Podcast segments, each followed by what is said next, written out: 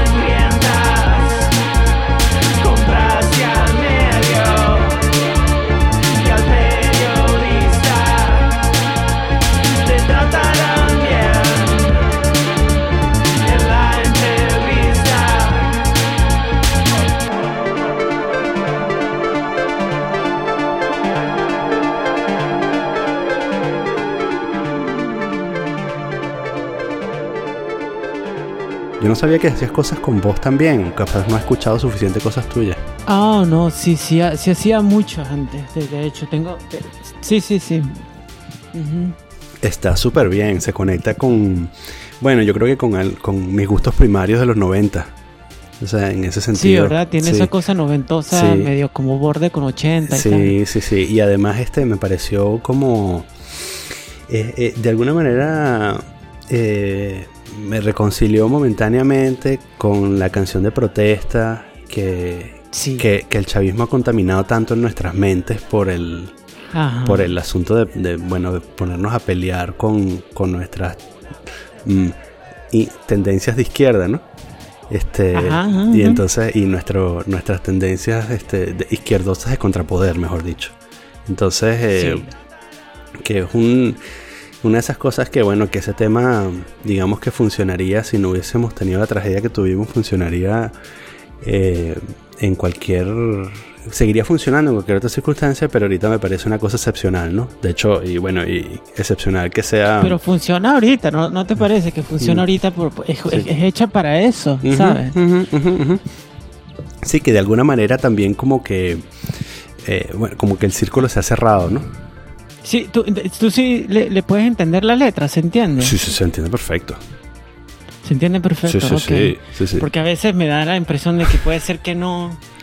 Era- ese fue un momento, esa canción tengo que remezclarla otra vez. Mm. Pero, pero una vez que la, que la remezcle, creo que se va a escuchar mucho mejor y más Mm. clara la, Sí. la, la letra. Una cosa que te quería preguntar es, o sea, según tengo entendido, tú, tú eres más bien como de, de lanzar temas, pero mm, pero no álbumes, ¿no? O sea, tú no... Esa es la impresión que me da, pero por favor instruyenos. No, no, no, este, eso está, tiene mucho que ver con, con, es verdad, es verdad, y no, no me cae, o sea, es como que tengo conflictos personales con eso, porque mm, yo debería estar haciendo, de hecho estoy ahorita grabando algo, Ok. ¿sabes? Pero mm, al, principio, si tú ves mi SoundCloud, eh, lo que hay es como una, una exploración al principio. Yo estaba, no me lo estaba tomando en serio. y cuando me di cuenta, o sea, a través del tiempo, eso son, creo que ahí hay un trabajo como de cuatro años, porque antes de eso yo dejé de hacer música como por cuatro años también. Entonces empecé a hacer el, el, el- estudio en la casa poquito a poco y empecé a hacer, a grabar otra vez un tema y lo soltaba por ahí y tal, en, en internet, así, para ver qué, qué tal. Y poco a poco, este, era como una búsqueda también del estilo, intentando buscar algo, quitarme, a ver cómo, ¿me entiendes? Uno graba una cosa y como a los meses, wow, qué feo salió esa vaina, ¿sabes? Uno se queda, uno se queda con eso. Entonces poco a poco iba puliendo y investigando sobre, sobre formas de hacer la cuestión que, que, que, que suene más consistente, busca un estilo y tal. Y, y casualmente creo que fue a, par- a partir del año pasado que empecé a, a como a, a sentirme como, ok, ya, te- ya estoy llegando a un sonido y ya puedo comenzar a grabar. Entonces ya ahorita estoy, tengo unos temas y, pero, eh, todo, o sea, son más que todo instrumentales, Mm. ¿sabes? Como el, el último, si, si, si te das cuenta, el último se llama Sisyphus ah, The LFO. Es más o menos va por ahí, ese tipo de. Ok. como muy orgánico, mínimo, ¿sabes? Como tres, cuatro instrumentos solamente. Eh, y como, como una especie de... O sea, se repite la cuestión como un trance, ¿sabes? Sonido como deteriorado un poco. Ok. ¿sabes? Jugando con eso, con la textura así deteriorada y mm, ese tipo de cosas. ¿A qué se parece tu música? Eso está bien interesante. O sea, yo, yo comencé a, a hacer música electrónica cuando estaba, yo estudié aquí en la universidad, luego eventualmente eh, empecé a estudiar acá y empecé a, allá, allá nos daban, teníamos acceso a instrumentos y tal, y entonces grabé varias cosas, pero no me parecía que no salía como yo quería, ¿sabes? Mm. Al principio uno tiene una idea y la desarrolla y tal, pero decía, no, esto no, esto no es música electrónica, esto no, o sea, esto es mi música normal, lo que yo hacía antes, pero con instrumentos electrónicos. Yo tengo que buscar un lenguaje, ¿sabes? ¿Cuál es el lenguaje que se utiliza? ¿Cómo es posible que uno escuche una banda, qué sé yo, como eh, Depeche Mode, por, por ejemplo, y uno escucha los, los, los álbumes de esos carajos y entonces hay un lenguaje, hay un sonido, un- una, un- ellos tienen como unos límites estéticos, ¿sabes? Que, que, que, que, mantien- que mantienen a la música dentro de... mm, Una identidad. Sí, una identidad, pero también es como un lenguaje propio Mm. solamente de ese género. ¿sabes? Que a, a veces pasa, ¿no? Que por lo menos eh, eh, no es lo mismo que tocar un joropo con instrumentos electrónicos, ¿sabes? Es la, eh, Mm. no sé si me, si me explico. Hay como formas de construir melodía, de, de, de- de hacer acompañamiento en el joropo que son propios de eso y, y que no se trata solamente de cambiar los instrumentos, ¿sabes? Entonces me di cuenta de eso y empecé como a- a estudiar cómo fue, por ejemplo, con Kraftwerk. Si uno escucha los primeros trabajos de Kraftwerk cuando ellos estaban en, qué sé yo, en, en el 78, 77, incluso antes, sí, 77, 76, tú escuchas y era un, un lo que llaman acá, ¿cómo que se dice? Como un jam band, unos hippies con una flauta, una cosa así. Y sabes, entonces tú escuchas eso y de repente te vas tres años después y de repente tú dices, wow, ¿qué les pasó a estos carajos? ¿Sabes? ¿Cómo es que Sí. fueron de, de, esa, de esa improvisadera y ese peo a esta otra cosa? Am, y entonces, bueno, yo, yo, eh, me busqué el libro de la de biografía de ellos, me puse a leer y entonces hay, bueno, y también a escuchar, ¿no? A escuchar qué es lo que me dice a mí, wow, estos tipos están haciendo, están, hay un patrón acá ¿eh? de composición que ellos descubrieron. Ellos no hablan mucho de eso porque no son gafos y no le querían decir a la gente mucho cómo era. Ah, pero no era solamente el uso de los instrumentos, ¿sabes? Era como el uso de, de, eh, mínimo de, por lo menos ellos trabajan mucho con la, es- la escala pentatónica. ¿sabes? Eh, con ese tipo de cosas y, y moviendo, y cierta progresión de, de- de- de acordes, de uno, dos, tres acordes, y cosas que se repiten. Y entonces dije, ok. Y empecé a trabajar con esas limitaciones, imponiéndome esas limitaciones. Y, y- y limitaciones en el término de cuántos instrumentos voy a utilizar y limitaciones también en el tipo de instrumento, en lo que va a ser cada instrumento. ¿Me entiendes? Ahora, la otra cosa que sí es genuinamente de ellos y que es muy chévere es que tienen un- unas melodías muy pegajosas. Sí. Entonces, esa es otra cosa que uno tiene que buscar también. Y eso ya es este uno trabajar con eso. Que son también de alguna manera como un poco, quizás básica no es la palabra, pero sí de alguna manera como primarias, ¿no? Este, Sí, totalmente, que, sí, sí. que, que digamos que bueno, tienen el beneficio de haber estado al frente de, de- en el nacimiento de la música electrónica porque pudieron hacer algo que nadie antes había hecho, ¿no? Pero si alguien pusiera, si alguien se atreviera a hacer algo por el mismo estilo, ahorita dirían, "Ah, ¿sabes? Qué, qué, qué tontería o qué falta de... mm, Exacto. que falta de cuidado o, o esto se parece a mil otras cosas que ha hecho un montón de gente, ¿no? Antes. Que es algo también como... eh, me parece muy interesante eso que dices del- de lo... de ponerse las restricciones, porque de alguna manera ahí ah, te obliga, o sea, porque como yo lo veo siendo no músico y no practicante, este, yo lo veo más bien como que eso hace que extraigas o hagas más esfuerzo por extraer la música del, del- del- de los pocos instrumentos que estás usando, ¿no? Es, es algo así, ¿no? Y mantener el foco también. ¿Sabes? Cuando, cuando nosotros comenzamos en la universidad, para ese tiempo se estaba saliendo en la universidad, en, el- en los estudios de la escuela, se estaban saliendo de los aparatos análogos y se estaba empezando a hacer música en computadoras, porque había este hype, ¿no? ¿Sabe? Como la- todo el mundo estaba emocionado del, de la- del potencial de los instrumentos virtuales. Entonces estaban apareciendo, qué sé yo, tú tenías una computadora y tenías ocho, ocho sintetizadores y yo no sé cuántos drum machines y, y este, ¿sabes? Mucho, demasiado. Entonces en el proceso de tener tanta variedad y tantas opciones, uno perdía mucho tiempo, ¿sabes? En la computadora, este, como probando, ay, ¿qué tal se escucha con esto? ¿Qué tal se escucha con esto? ¿Qué tal se escucha con eso? Y cuando te das cuenta, tenías cuatro horas en las cuales no habías desarrollado la idea, la música, sino te habías, este, ¿sabes? Te, te distraíste, pues. Entonces pierdes el foco de la idea, ah, de, de- de la, de la, música, pues. De la esencia de la cuestión. Entonces, mm, eh, hay gente que lo que hace es que trabaja, cuando empecé a trabajar con la computadora otra vez, hice eso a propósito. O sea, yo no voy a utilizar sino este sintetizador, yo no, estos dos, este tipo de sonidos para el drum machine y ya está. Ujú, Ya no más. Y lo demás es lo que, ¿sabes? Desarrollar la idea. Sí. Y lo mismo con la idea. Con la idea no me voy a ir que si con, es- con escalas españolas, cosas locas así, sino, este, eh, quiero decir, eh, escalas armónicas y yo no sé qué, sino que me mantengo con, con esta escala pentatónica. De repente, ¿sabes qué, qué otra es bien chévere? La, la pentatónica japonesa. Ujú, Tiene una cosa así como mística. ujú. Esa, esa la, la empecé siempre, o sea, es como le da uno, eh, tú tocas esa escala para adelante y para atrás y empiezas a hacer arpegios y eso, y de una vez te empieza a generar ideas. Es súper chévere. Sí, sí. Y es una cosa de cinco o seis Ah. notas solamente. Estabas comentando antes que mm, hacías como eh, eso, como música alternativa y ¿sabes? Fast forward 15 años y o 10 años haces música electrónica. Eh, ¿Qué ocurrió en el medio? ¿Cómo migraste de un sitio a otro?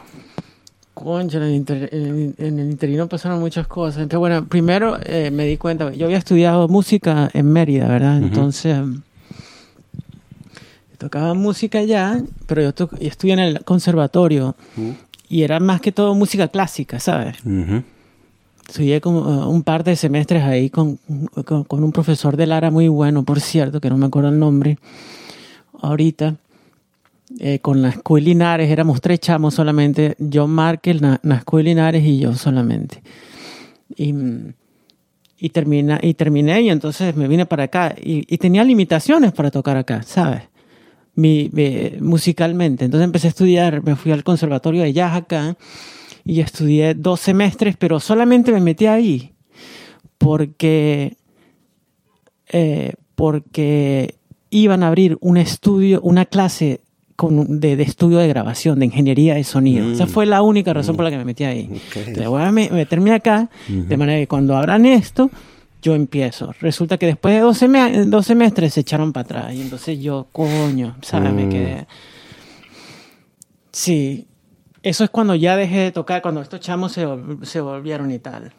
Y luego empecé a buscar otros sitios y encontré un programa en el City College acá. Y ahí sí, había, ah, uno tenía que concursar para entrar, habían solamente 15 cupos y aplicamos 60 personas y quedé entre, entre las 15 personas.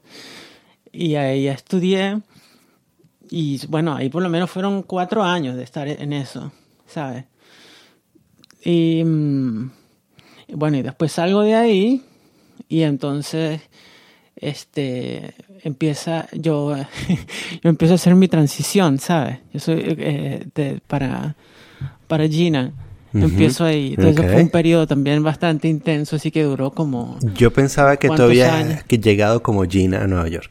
No, no, no. Ajá. Ajá. No, ok, no. Eso, eso, eso lo vamos a hablar después, pero continúa con este lado de la historia Sí, y después sí. seguimos lo otro. No, bueno, y entonces fue eso, y en ese tiempo era como, en es- en- o sea, estando en otro país, eh, tuve que hacer, priorizar cosas, Mm, ujú. ¿sabes? Yo no Sí, podía estar... un peo a la vez, literalmente un peo a la Un vez. gran, exactamente, un peor a la vez. Entonces yo empiezo a hacer eso Mm. y, y eso es mucho esfuerzo, se necesita. O sea, era demasiado, así que yo, no- o sea, me olvidé de música, vendí, yo Claro. tenía como un estudio chiquito en la casa, Sí. salí de toda esa vaina, Wow. Sí. O sea, me- pero, pero más bien eso. como que estabas como en este estado mental en el que incluso estabas contemplando la idea de dejar de hacer música o dejar de grabar, al menos en casa, ¿no? Al menos dejar de, o sea, al vender los equipos ya estás dando una clara señal de que... Sí, sí, o sea, no era realista mantener eso porque costaba mucho dinero. También hubieron, en ese tiempo hay momentos en los que yo me quedo sin trabajo, ¿sabes? Y entonces tengo que hacer lo que sea para buscar dinero para pagar un alquiler, ¿sabes? Durmiendo en el piso, en el cuarto de un pana, cosas así, ¿sabes? Y así pasé, así pasé unos, Wow. un cuan- o sea, un- unos cuantos periodos así. Y poquito a poco, o sea, Igual no deja de ser curioso que, digamos que del otro lado de la historia sales, o sea, al final de esta historia, haces música electrónica. sí. O sea, eh, digamos, porque como que pertenecemos a la misma generación, yo, yo me puedo ver eh, haciendo esa, esa transición, pero yo eh, lo que quiero buscar es, eh, quiero, quiero encontrar una lógica. Te, voy- te voy a contar, te voy a contar lo que yo siento y luego, Ajá, ajá. este, yo cuando veo a este pana, mm, mm, coño se me fue el nombre, el de LCD Sound System. Um, Ajá, ajá, ajá. Este, sí, sí, sí. eh, Se olvida el nombre también, sí. Bueno, cuando sí. veo a este pana, una de las cosas que a mí me quedaba súper claro es que eh, si yo fuese a montar, bueno, ya, ya pasé esa edad, ¿no? Pero si yo fuese a montar un- un- una banda a los 35, ¿no? Después de Ajá. que, después de que quedó claro que ya pasó My Prime, ¿no? Lograr ese sueño de hacer una banda, la banda sería sin duda un homenaje a todas las cosas raras que oí mientras estaba creciendo. Y yo creo que decantaría de alguna manera por una mezcla de, o sea, por esa, en esa mezcla de, de rock y electrónica, porque eso fue con lo que crecimos, ¿no? O sea, eh, electropop, una mezcla, una mezcla de electropop con rock. Entonces, ese sería mi viaje. Eh, Tú que hiciste el viaje de verdad, este, me interesaría saber cómo uno pasa de, de crecer oyendo rock alternativo en los 90 y a terminar haciendo música electrónica. Mm, bueno, yo este, tuve contactos con la música electrónica más o menos eh, con la misma intensidad que, que diría yo, con la misma intensidad que tuve de- del- del rock. Para ese tiempo, cuando yo tenía, que sé yo, 13 años, se estaba, empieza a entrar el F, la, la FM a Venezuela, o por lo menos a, a- a Mérida. ¿sabes? La, la frecuencia FM. Y entonces fue un momento en el que había como mucha, mucha libertad creativa. Yo me acuerdo que fue, fue un buen par de años en los que, ¿sabes? Que tú prendías una radio y no había una persona, no había un locutor, sino era música. Música sola, música sí, sí, sí, sí, Era sí. como si estaban probando algo, yo no sé. sí, sí, correcto. Y entonces en eso había una radio, una FM que luego se volvió súper chimba, que era creo que era 102.7 en Mérida. Y en las noches ponían, en la madrugada, tú, prendías eso y eran puras vainas raras así, ¿sabes? Que tú decías, wow. So- o sea, en FM ya de por sí el sonido, cuando uno, cuando uno, cuando yo escuché la primera vez FM, yo no lo podía creer, Claro. ¿sabes? Ujú. ¿Tú te acuerdas de eso? Sí, sí, sí, Era absolutamente. demasiado Era como- recho. Le subías O sea, todo el volumen que, daba. Sí, sí, sí, la sí, sí. de sonido, de sensaciones y tal. Era una cosa así. Y bueno, y luego escuchar un sintetizador en eso, ya de por sí, o sea, uno Sí. dice, ¿de dónde sale esta vaina? Sí. ¿Qué es esto? Uno creía que era un teclado. No, es un teclado. Sea, creía uno así. Tal cual. Y luego había, yo conocía, hay un escritor venezolano, o merideño, filósofo, que se llamaba José Manuel Briceño Guerrero, que el hijo era un pionero de la música electrónica en Venezuela, pero, Mm. eh, pero en un círculo muy pequeño. Y como a los 17, 19 años, yo conozco a un pana que era muy pana de él. Y un día me llevó a la casa.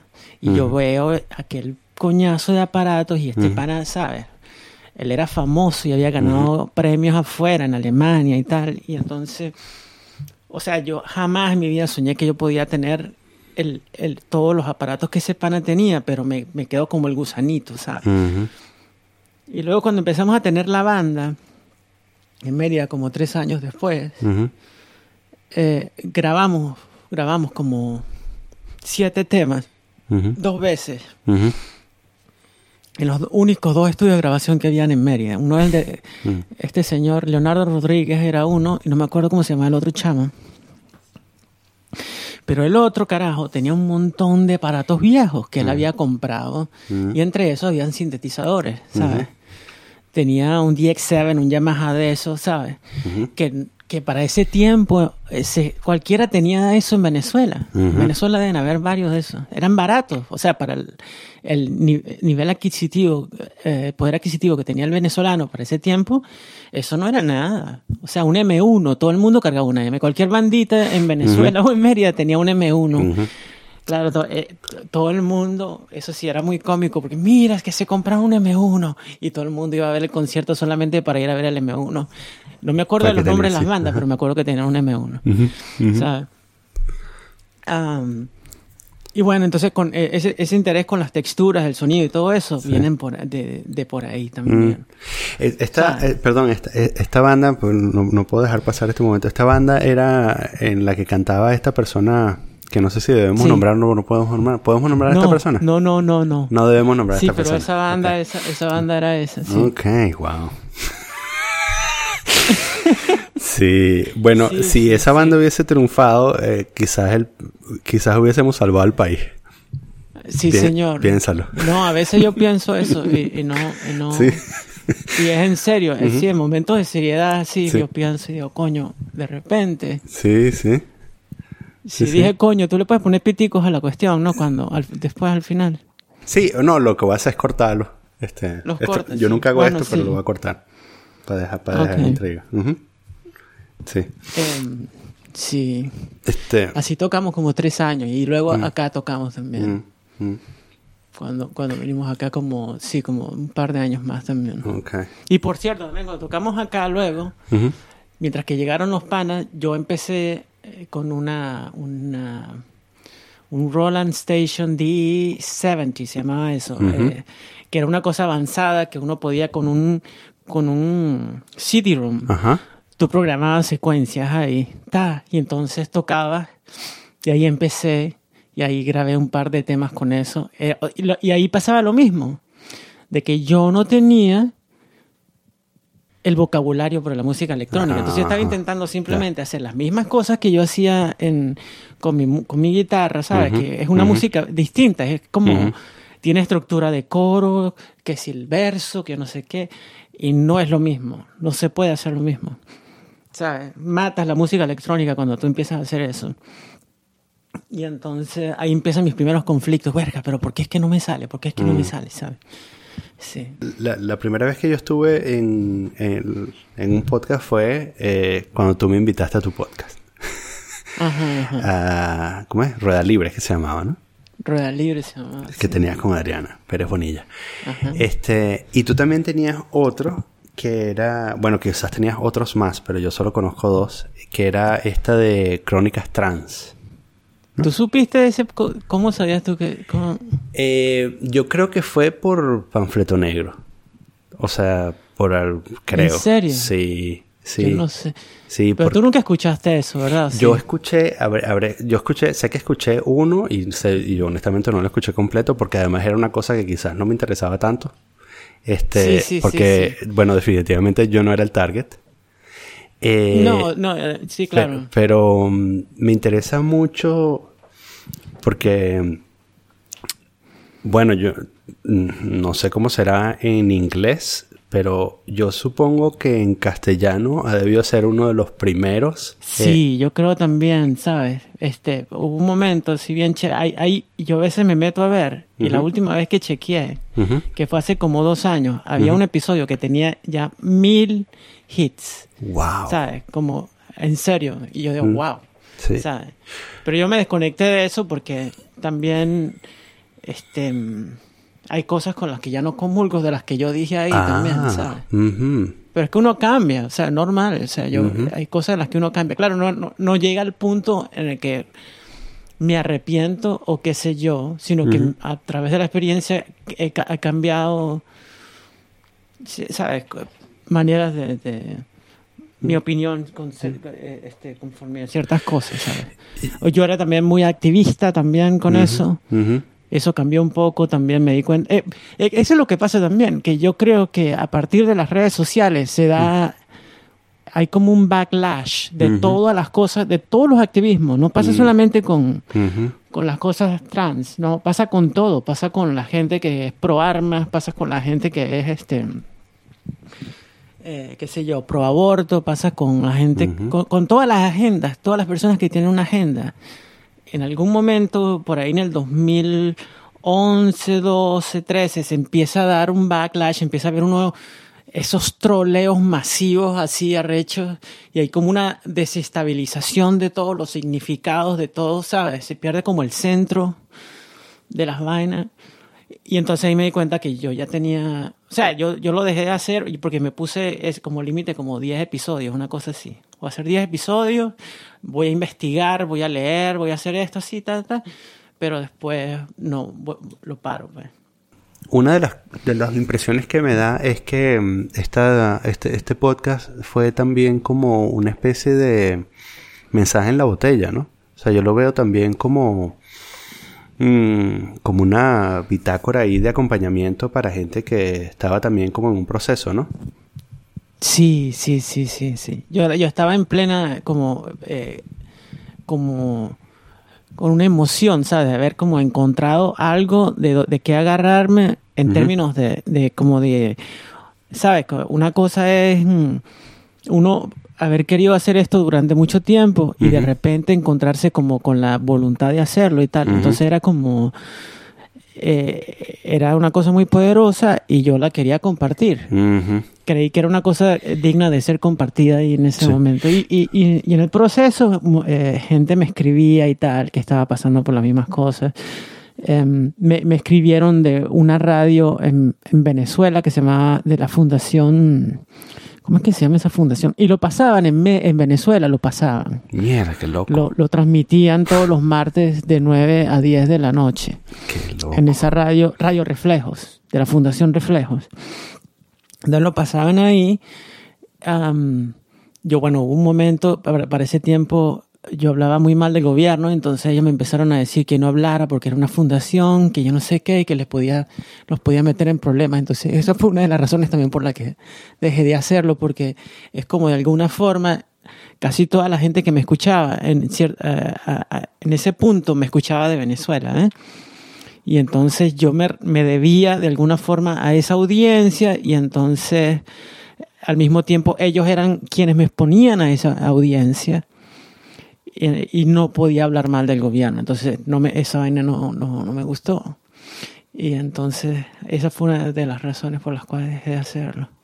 ¿Con qué cosas no estás de acuerdo ahora? De esas cosas, digamos que la que la más relevante. Bueno, eh, lo, lo, más general así es como el, el, hacer el hacer activismo por internet tiene como tiene unas muchas limitaciones. Uh -huh. En ese tiempo yo, yo veía el internet como un arma muy poderosa para, para, para proyectar ese tipo de cosas, pero luego me di cuenta que que, o sea, como la gente comparte indiscriminadamente la cuestión, uh -huh. eh, se, se, puede crear la ilusión de que uno está intentando imponer cosas en los demás, uh -huh. ¿sabes? Uh -huh. Es como, y, y, nosotros somos un grupo pequeño, las personas trans somos un grupo pequeño. No estamos, o sea, yo por lo menos, como yo concibo esto, yo lo concibo como una cuestión de mis derechos como, como individualmente, ¿sabes? Uh -huh. A mí, perdón. Uh -huh. se, se, la, la, gente puede malentender y creer que yo estoy en una, en una onda de como de predicar una verdad absoluta para que todo el mundo sea como yo, ¿sabes? Entonces es un conflicto que tuve y, y, y, me empecé a dar cuenta de ese backlash. A eso es lo que yo le, le, le, eh, le llamo eso, que es como un latigazo que uno recibe después de tanto invertir y es negativo. Y es uh -huh. un problema del medio, del Internet. Yo no lo veo como un problema de lo que yo estaba diciendo, sino más que todo como el medio. O sea, un poquito así como esas cosas que decía Marshall McLuhan, ¿sabes? Que el medio es the message. Uh -huh. Sí, el mensaje, sí. Pero, pero sin embargo, el, el, el, toda la comunicación ocurre ahora por Internet, ¿no? Entonces, de alguna manera... Eh la, la forma como tenemos sí. para comunicarnos, la mayoría uh, de los que vivimos en Occidente al menos, es a través de Internet, ¿no? Entonces, eso quiere decir, eso quiere decir que, que quizás no uh, los canales, o sea, lo, me interesa, tú por ejemplo decides o, o digamos reniegas de, de, uh -huh. de algunas cosas eh, uh -huh. no reniegas, digamos que de las ideas, pero de, de, del acto de comunicación por el rechazo que eso puede generar, ¿no?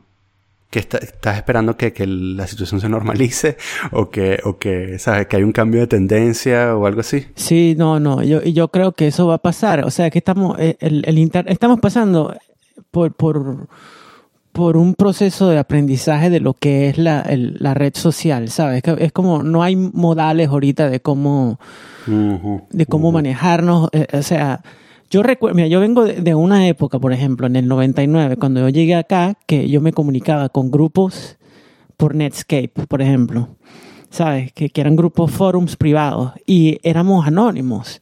Y el respeto y, y la anonimidad era una cosa tan, tan chévere, ¿sabes? Que no, o sea, no es como ese, es, esa mala onda que, o sea, de una vez cuando tú le hablas a gente de anonimidad y una vez una cosa negativa. Y no debe ser así, ¿sabes? A veces la, anonimidad te permite decir cosas, te protege de tu propia identidad, no de, lo de, los, de los demás, de los que vayan a decir los demás, sino de tu, de, de como dicen, ¿cómo te digo? Como el, el peso de la propia identidad de nosotros. Por, por lo menos, sí, yo para, para, en el momento en el que yo quería hablar de este tipo de cosas, pero yo no era Gina, ¿verdad? El, esa anonimidad me permitía explorar con otras personas eso claro. de una manera segura, uh -huh. sin yo tener que estar uh -huh. respondiendo a mi, a mi otra eh, identidad en, en, frente de otras personas. ¿Me entiendes? Uh -huh. Y, y, y, eso claro. es una de las cosas que no me gusta de Facebook, de hecho. Esa, sí. Ese énfasis uh -huh. en la supuesta autenticidad, ¿sabes? Que de alguna manera también la tienes en Twitter con esta broma de verificado, ¿no? Porque en el fondo, claro, la, la porque, porque el modelo de negocio precisamente es, eh, eh, eh, está basado en poder identificarte, porque una vez que tienes identificado es la, es la única manera de poder venderte cosas ¿no? o de ofrecerte a ti como producto. Entonces, eh, ¿sabes? Eh, necesita necesita tener un nivel de, de, autenticidad ahí, ¿no? Pero tienes razón, ¿cómo hace uno, si por ejemplo uno quiere explorar eh, otras identidades, cómo hace uno eh, una vez que has dicho, sabes quién eres y has puesto fotos tuyas y has este, dicho dónde trabajas y todo eso, ¿no? Por muy gafa y superficial, y superficial que sea esa, esa exploración que uno haga, se convierte en una, eh, se puede convertir en un acto de, ¿sabes? De, violación de tu, de, tu autenticidad, de quien tú en realidad eres, ¿entiendes? Son conceptos muy resbalosos para mí, ¿sabes? Es como, por ejemplo, cuando yo vengo de Mérida, yo venía de Mérida, de una ciudad pequeña donde tú caminabas dos, tres cuadras y de una vez te encontrabas a alguien que te conocía, ¿sabes? Tú no podías experimentar nada en ese, en ese lugar porque de una vez sa- sabías. Tú llegas acá a una ciudad donde hay, qué sé yo, creo que son eh, 15, dice la gente, pero creo que son 9, 10 acá, 10 millones. Por ahí la cosa, yo nunca me encontraba a nadie en mi trabajo, por ejemplo, en la calle. ¿Sabes? Am, Claro. Pero esa anonimidad eh, es, no es necesariamente una oportunidad para hacer algo malo. Se trata también de ejercer la libertad. ¿Sabes? De- si puedes, yo, o sea, tú- si te provoca caminar cojo por cinco cuadras, nadie te va, pero verga, pero tú por qué estás caminando así, tú no eres cojo, vale, Entonces, nadie, na- nadie te va a llevar con eso. O, o, o si, si te da la, si te da la gana de hablar con una persona que en otras circunstancias donde sabes que todo el mundo te está viendo, este, eh, lo, lo hace, ¿sabes? Te- e- esas son cosas esenciales de la libertad que trae la anonimidad, ¿sabes? Y bueno, no Sí, sé. ¿tú, tú Eh, piensas que hubiese ese- sido, hubieses hecho la transición eh, si no hubieses migrado? Pues, o sea, en, en- en Venezuela eh, conocí a personas que lo habían hecho y era demasiado jodido, Mm, ¿sabes? Era, o sea, o era gente que tenía dinero, que tenían dinero y tenían un- una, una estabilidad económica superior, o sea, ni siquiera era que eran estables, sino que tenían dinero, ¿sabes? O, o eran personas que se prostituían. Entonces, esas, Ujú. esas eran cosas que yo no, no, no quería ver. No, no, Ujú. yo no me veía en eso, pues. Entonces, Ujú. desde ese punto de vista, esto es como una, como dicen, eh, como se dice, una, una escogencia, como de choice. Sí, una elección. Una elección, exacto. Una, una Eh, elección, eh, en ese sentido, sí. Sí, pero lo, lo digo mm, eh, porque está el asunto, de- bueno, digamos que este, en términos prácticos, técnicamente eh, es más complicado, ¿no? Bueno, yo supongo que en Latinoamérica debe ser, en, todas partes de Latinoamérica debe ser, o en todas partes del tercer mundo debe ser complicado, ¿no? Sí. Eh, eh, pero mm, lo quiero conectar también con lo que estás hablando de, del anonimato. Eh, socialmente, este, supongo que hubiese sido también bastante difícil, ¿no? Ah, eh, o sea, hacerlo en Venezuela, dices tú. No, muy arrecho. Hay que tener independencia, ¿sabes? Ah, o sea, hay que tener independencia monetaria para poder hacer esto. Sí, sí, no, no, se pero trata por, de... por- por eso te digo, más allá de los términos prácticos de la independencia monetaria, estoy hablando de, específicamente del, del asunto social, ¿no? De, porque, claro, haber caído de paracaidista en una ciudad donde eres anónima, también te libera de alguna manera de, de todas tus redes sociales, ¿no? Físicas, quiero decir. Totalmente, sí, sí. y sí. entonces puedes es explorar claro sí. de la misma manera como exploras eh, otras identidades en internet, te permite también explorar otras identidades en el mundo físico, ¿no? Exactamente, sí. No, en, en Mérida era, era, era terrible, o sea, no. Bueno, no puedo imaginarme la cantidad de sufrimiento de gente que, que quiere hacer eso. O sea, olvídate del internet. Que quiere hacer eso, pero, pero está limitado también por el asunto de que vive en un lugar donde quizás no puede hacerlo. No porque no tenga dinero. No porque no tenga los medios y no porque sea ilegal o no, sino porque hay un porque está embedido en una sociedad eh, y e independientemente incluso de la de, que, de que la gente lo acepte o no es el, el paso o sea porque yo, yo supongo que también incluso en, en las sociedades más tolerantes este incluso ahí debe ser difícil no Sí, sí, sí. Lo que pasa es que se empezó a dar un, un movimiento de, de como, bueno, aquí siempre lo, lo, se empezó a dar fuerte como a partir de los 90, ¿sabes? Ujú. Y a partir del internet. Es increíble lo que hizo, lo que ha hecho el internet para, para todo este tipo de cosas, ¿sabes? Ujú. Am, Eso en gran parte, a eso le atribuyo eso, porque es como que al principio uno, uno no sabe, uno cree que es una, que yo creía que yo era una excepción. Ujú. Y de repente cuando tú te empiezas a reunir con esta gente y empiezas a hablar en serio, no con joda ni nada, sino esa es la otra cosa de que trae la, la- la la anonimidad, ¿sabes? Que Ujú. Tiendes a tomarte las cosas en serio también. O sea, es un momento pre- preciso para, para yo poder hacer las preguntas que yo genuinamente tenía en ese momento y, la- y las otras personas del otro lado. En los últimos años también hemos visto como también como una explosión de, de estas guerras de, de identidad de género, ¿no? Eh, y, y me gustaría también como tocar ese tema contigo, eh, porque, mm, bueno, para mí esto es una cosa que también he hablado mucho con Vicente eh, en, en este podcast. una de las cosas que nos hace sentir viejos es cuando, cuando escuchamos algunas opiniones que nos parecen ridículas por lo extremas que son. El caso, Claro. digamos que el, el caso al, al que siempre hacemos referencia para, para burlarnos y para que la gente deje de oír este podcast es eh, la- las leyes de identidad de género en Canadá. Eh, específicamente los pronombres de género, perdón. Este. Y, y, y, y bueno, yo, yo siempre eh, estoy buscando, em, eh, como todo, siempre estoy buscando ah, eh, gente que, que me contradiga para que me, me enseñe por qué esto es importante. Una de las cosas que, perdón, no sé si estás enterada completamente de qué va el asunto, pero una de las cosas en las que yo particularmente no estoy completamente de acuerdo es por qué se debe legislar acerca de los pronombres de género. O sea, si yo te digo chama, porque te digo chama, te he dicho toda la vida chama, este, eh, ¿por qué debe haber una ley en que me obliga a mí a decirte chama? Este, e- es complicado eso, ¿no? Ujú. lo, lo de la ley de, de que te obligue a eso, Ujú. sí, yo tengo mi, mi, mis, mis quejas con eso también. Mm. Sí, O sea, ese- este asunto de, ¿sabes? Eh, mi nombre es Gina y, y yo me identifico como ella, por ejemplo. Este, Yeah. incluso, incluso el hecho de decir este tipo de cosas me parece como que destruyen de alguna manera el flujo de una conversación normal. eh, cu- cuerda, Claro, una, sí, ¿sabes? De, pero- de- de una conversación cuerda. O sea, si tú empiezas una conversación Sí. diciendo eso, yo de verdad no podría tener una conversación en serio contigo.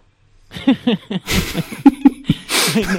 O sea, Ay, me no, parecería que estás de joda. es que- estás entrando, en- es de entrada estás jodiendo. Es, eh, eh, yo comprendo, yo lo comprendo totalmente, ¿sabes? Porque una, eh, comprendo totalmente la, la reacción de la gente con eso. Eh, pero, pero también tiene que, hay una parte, hay una parte que tiene que, que ver con eso que, te- que estábamos hablando hace rato, que es como estamos pasando por un momento donde estamos aprendiendo qué coño es lo que está pasando con todo esto, ¿sabes? Esta, eh, esa cuestión de los pronombres existía desde hace tiempo, como a principios de los 90, en espacios queer, ¿sabes? Era solamente para esos espacios. Cuando tú ibas a un bar queer, tú llegabas al bar queer y entonces era como parte de la etiqueta del espacio. Pero era como para la comunidad, era como una, una manera de, de manejarse dentro de ese espacio. ¿sabes? Lo que pasa luego, ahorita, es que hay como una explosión y luego viene el... Y, y tiene que ver mucho con, con, el, con el uso del, del, de, para mí, o sea, con el uso de los troles a nivel de, de- de- de- y de bots a nivel global. Explotan eso y lo negativizan increíblemente. Yo, con- yo, yo en, en mi timeline, yo tenía tres o cuatro contactos que, que son, que creo que estoy convencida que son bots. Que básicamente ellos están todo el tiempo retuiteando vainas. Si no son sobre musulmanes, son sobre negros que llegan a España y supuestamente Ujú. son unos groseros, unos primitivos, Sí, yo no sé qué Sí, sí, sí. y personas trans.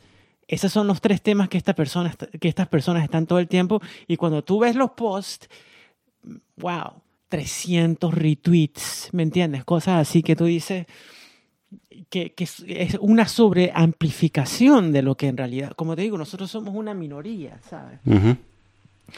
Y lo mismo pasa con estas personas que son, eh, que, que entran en el tema de la, de la cultura queer.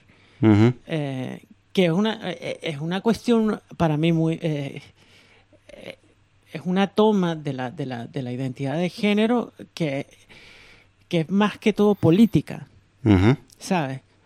Lo, eh, que, ¿cómo, cómo, cómo ponerlo? O sea, yo no creo que el género es 100% construcción. Yo no lo creo. Y, y- y muchas personas como yo están de acuerdo conmigo. O sea, la, la- la- la comunidad trans es una, como dice, una sombrilla, una, un, un umbrella de muchas comunidades que, son- que tienen rollos con, con los géneros. Unas personas tienen un rollo más parecido al mío, que es una cuestión que tiene que ver más que todo con el, el rollo de la pertenencia, ¿sabes? Hacia dónde, qué es lo que uno observa como su role model. Por ejemplo, cuando tú estabas creciendo, sin necesidad de que, cuando tú estabas creciendo, tú ves a tu mamá y tú ves a tu papá. Y naturalmente, sin que nadie te esté diciendo nada, mira, Daniel, este, tú haces esto porque, bueno, de repente en la cultura de nosotros sí hay ese Sí, un poco de eso. un poco ¿no? sí, pero ajá, ajá.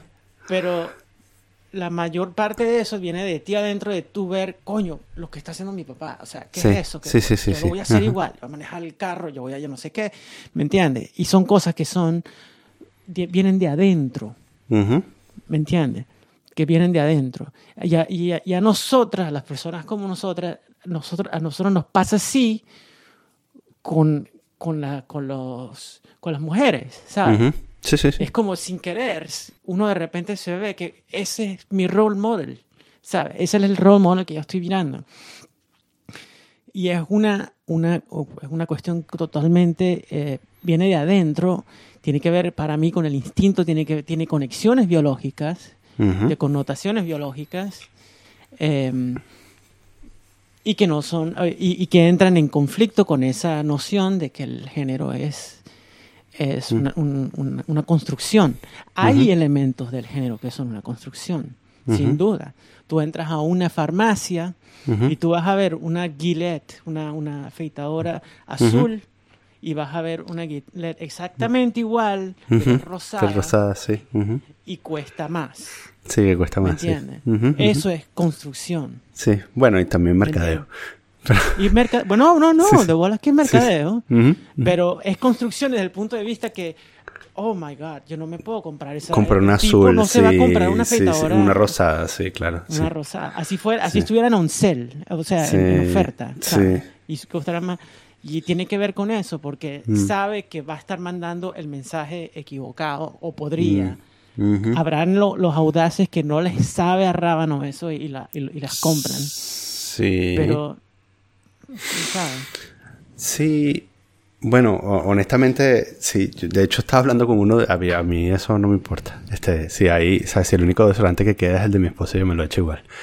Y, Y también sabe. me, me ha afeitado. No, no, no sé. este. Y también, y me ha afeitado con bastantes eh, afeitadoras rosadas en mi vida. Que es horrible porque una vez que te afeitas las piernas con un... Y te- después tratas de afeitarte la cara con una... Te, ¿sabes? te cortas todo. Pero, pero funciona. Hay, hay algunas cosas de la cultura queer o trans que me parecen como bastante, este, ¿sabes? Y bueno, el- el- digamos que la, la sociedad ha avanzado hasta el punto en el que hemos eh, entendido que la identidad es un derecho, ¿no? Y entonces, ¿sabes? Si tú, este, si tú te, si tú te identificas como mujer, ¿sabes? Te identificas como mujer, ¿no? Este, pero, ¿sabes? Cuando, cuando traspasan el punto de, ¿sabes? De que yo me identifico como perro o que me identifico como... eh, de hecho, ayer vi uno, un video de un tipo que decía que no se identificaba, era un tipo con barba y decía que no se, no se identificaba como hombre, pero tampoco como mujer, y Mm. no se identificaba como blanco, y era un blanco con barba, o sea, era un hombre blanco con barba. Este, y en ese, ya, o sea, cuando yo veo esas cosas, este, digo, me estás jodiendo, o sea, estás troleando. Claro. Me parece que está, Claro que además, estás como que, además que eso me interesa, me interesa, como que, Sí, me parece que, me parece que jode, que jode a gente que legítimamente quiere como Total, tener- ese es el punto. trivializa una cosa que por lo menos, ¿sabes? Que yo, aquí estaba yo hace 20 años rompiéndome la cabeza que si voy a hacer esto, que yo no voy a hacer lo otro, haciendo cálculos como voy a dejar de hacer música, eh, tengo el, el riesgo de dormir en el piso porque no encuentro un buen trabajo, etcétera. Todo ese tipo de cosas que uno hace por eso y de repente aparecen estas personas este, con ese tipo de cosas y, y- y- y deman- demandando respeto y se explotan en las redes sociales y entonces todo el mundo mete a todas las personas como nosotros en esa misma categoría. Sí. ¿Me Y, y de hecho, solo una pregunta, porque esto es una cosa que legítimamente yo no sé. ¿Eso también se considera cultura queer? ¿O, No. o no, son loquitos y ya? Son loquitos y ya, eso no tiene nada que ver con, con eso. Ujú. Ok. No, la cuestión queer tiene más que, más, más que nada, tiene que ver con una cosa que, que es verdad, que es evidente, pero hay eh, la tendencia de ponerle categorías, ¿sabes? Que si drag queen, femme, Ujú. este, high femme, ¿sabes? Todos esos diferentes grados de, de, de cuestión de... O, o las personas que no quieren ser ni una cosa ni la otra, que me parece súper impráctico porque de repente tú puedes hacer eso en Canadá, pero si vas a viajar a, a- vas a viajar a, a Tailandia, tú no vas a esperar que las personas en Tailandia no vas a estar formando peo porque las personas en Tailandia, en Tailandia no entienden qué carajo es lo que tú estás hablando. ¿Me entiendes? Eh, eh, no, no, es, no es muy práctico desde ese punto de vista, ¿sabes? Y, no, y no comprendo tampoco la necesidad. O sea, viene la necesidad de que otra persona te diga, te, se dirija a ti con ese tipo de, de ese género, viene de otro lugar muy distinto al mío. ¿Me Mm. entiendes? El mío tiene que ver, ¿sabes? No, no sé si, si se comprende. No, O sea- explica más. No. O sea, que por lo menos para mí, yo espero que una persona se dirija a mí como, como ella, eh, porque me he jodido para hacer eso. Mm. Yo quiero ser eso, desde adentro, ¿sabes? Y creo que eso existe. Creo que ella existe como, como, como, como el, el femme mystique, la, la- el ánima a lo young de lo que es la feminidad y todo eso. Yo creo que eso existe. Mientras que para esta persona, eh, no, es como yo me zapa, yo, yo destruyo el género, a la mierda el género, es Ujú. 100% construcción y tú tienes que tomarlo igual. Y si tú no, y, y yo estoy por encima de ti porque yo puedo ver esa, me- esa falsedad y tú no.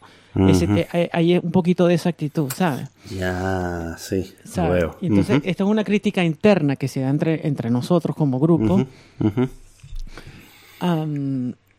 Sí, entonces, Sí. o sea, he, visto a muchas personas que, que han tenido que cambiar de opinión con respecto a eso, que, que pensaban, que están diciendo, lo, que decían lo mismo que te estoy diciendo yo ahorita, pero porque por lo que ha pasado en las redes sociales en los últimos tres años, se va, porque hay tanta polarización y tanta ¿sabes? construcción alrededor de eso, se ven, o, o sea, y porque son personajes, personalidades públicas, se ven obligadas como a, re- a- a- a este, cambiar eso. Pues. Y qué bueno que hagas la distinción. Y yo supongo que por eso es que, bueno, por eso es que somos panas y nos hablamos. Y porque supongo que sí.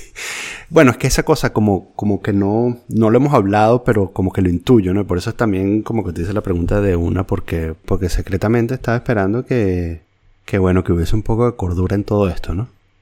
Que parece también que este asunto, eh, bueno, de la identidad se ha politizado tanto que más bien se ha vuelto como un, arma arrojadiza de la política, más que lo que debería ser, que es un asunto humano, ¿no? Sí, sí, o sea, se, ha utilizado, por lo menos, yo he visto cómo se ha construido la idea de,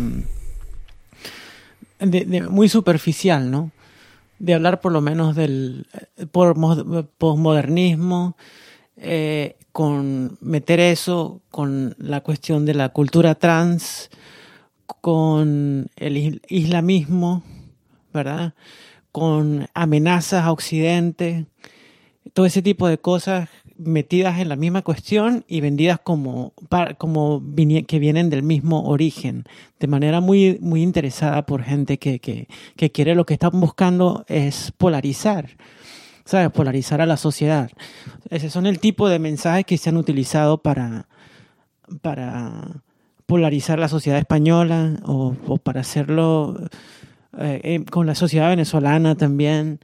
eh, y controls, ¿sabes? De hecho, controls. Eso se hace controls con toda esa gente que, todo eso, eso que de lo que estaba hablando la otra vez, no sé si fue mm, Iria en su programa, creo que, no sé si fue ella la que mencionó el hecho de que muchas de estas cuentas vienen de Turquía y de Rusia y todo eso.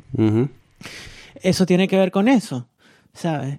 También los ataques co- contra, yo particularmente, yo no creo, yo no veo en el posmodernismo ninguna amenaza, ¿sabes? Yo veo que eso es, o sea, el posmodernismo es como una, una herramienta y lo que, y no una herramienta per se, sino todo, porque eso es otra cosa, eso es algo que engloba muchas, muchas teorías, ¿verdad? Eh, y, y, lo que hace la diferencia es cómo se usa, pero yo no, yo no veo eso como monopolio de la izquierda o la derecha. La gente, tú le hablas a un cubano, a un estalinista de posmodernismo y, y, te, hace, ¿sabes? Te, te- como los gatos, de una vez porque no, no creen en esa vaina. ¿me entiendes? Son cosas de, de, de, de, de maricones del, del mundo, este, de, la, de, la, de la sociedad liberal. ¿Me entiendes? Pero Sí. entonces vienen luego los, los, los, los los conservadores y piensan lo mismo también. Pero ¿sabes qué es lo loco? Que si tú ves ahorita eh, los movimientos, eh, creo, eh, creo que hablé un poquito de, de eso la otra vez en un chat, los movimientos identita- identitarios racistas se asisten de ese tipo de teorías para, para avanzar sus agendas, ¿sabes? De, de, de, de identidad. Utilizando esas herramientas del, del posmodernismo, ¿sabes? La, la, la, la creación de un lenguaje que es como que, que construye una idea y la insistencia de eso hasta que la gente lo compra. ¿Me entiendes? O sea, la idea de que eh, tiene que haber una, un territorio geográfico por raza, por ejemplo. ¿Cómo, cómo haces tú para, para vender esa idea? Y entonces acuden a este tipo de, teorías como la, la, la- la teoría gramsciana del lenguaje, ¿sabes? De la hegemonía y todo eso, para vender y posicionar esos mensajes a través de imágenes, de palabras, de discursos, de, de, de reportajes, entre comillas, de podcast. Eh, y entonces es una cosa que todo el mundo está haciendo. Y Ujú. ese, ese es el caos que estamos viendo ahorita también. ¿Sabes? El abuso de, de ese tipo de cosas. Mm. Y Mm. por eso es que el proceso ese, a lo que yo le llamo el proceso ese de, de apren- de- de aprendizaje por el que estamos pasando ahora, es como, ¿cómo vamos a lidiar como sociedad con eso? Eso, ¿cómo crees tú que salimos de eso? La verdad no sé.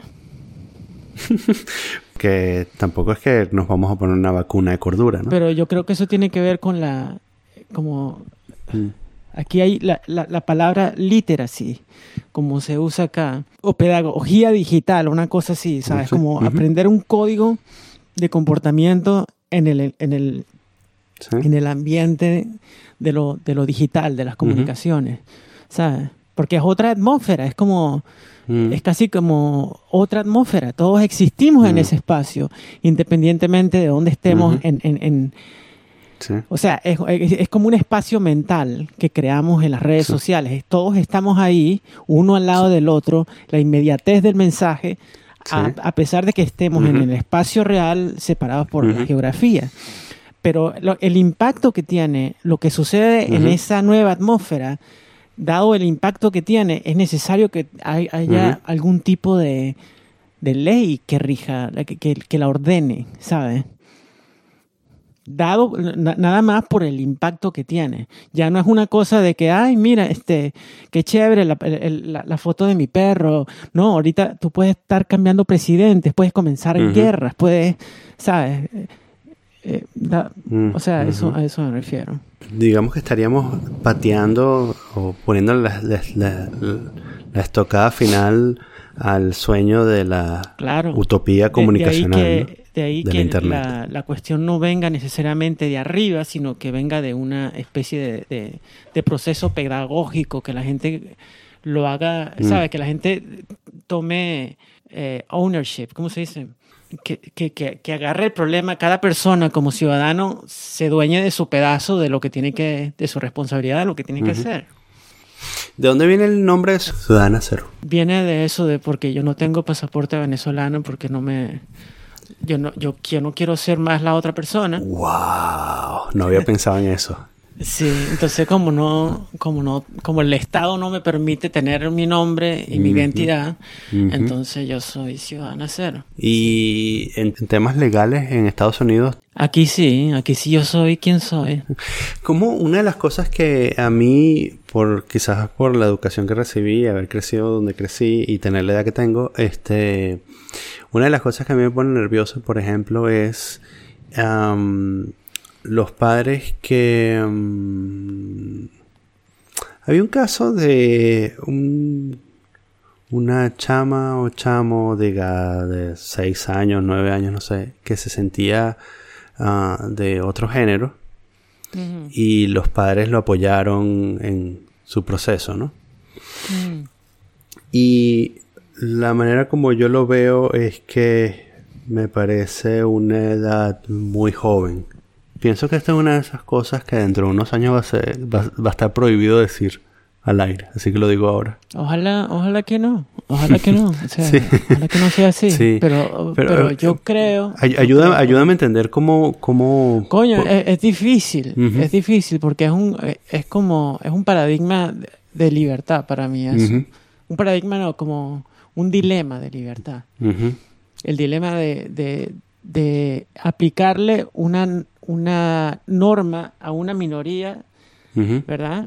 Solamente quiere favorecer a la mayoría o aplicarle eh, lo- una- una- una- unas medidas que favorecen solamente a una minoría a toda una, una, a una mayoría, ¿sabes? Mm. Pues, no sé si... No, sé si No, si bueno, o sea, en, en- eh, estás hablando específicamente de mi... De, de, de- No, no, de- no, tiene de- que ver de con esa dudas, pregunta, por lo menos- O, o por de, lo menos- o, o de eso, de cómo... De, de- sí, a mí me parece que em, esta persona es demasiado joven porque no tiene ni 10 años. Bueno, dirá- debería- digamos que, que- o sea, que como- se trata de tu chamo o tu chama, ¿sabes? Tú Mm, tienes un hijo, ¿verdad? O una hija. Sí. digamos, y que tú eres muy pana de tu chamo o de tu chama. Sí, o sea, sí, que tú confías en tu chamo y tu chama. Sí. Claro, y digamos que tu chamo o tu chama no tiene seis años y que de repente, de la noche a la mañana, sale con esto. Sino que ha sido un proceso para ti y Sí. como tú eres pana de tu Mm. chamo y tu chama y es una relación que es solamente tuya con, y, y- y de tu esposa con tu, con tu chamo, ustedes llegan a la conclusión después de la insistencia de que este chamo les está diciendo o esta chama les está diciendo eso, eh, que de repente es algo de verdad. Dicho ¿Me así, lo entiendo ahí, perfectamente. Hasta ahí, ¿me entiendes? Hasta ahí. No, no es que van a, y no, no es que van a ir a un doctor ni nada, sino Sí.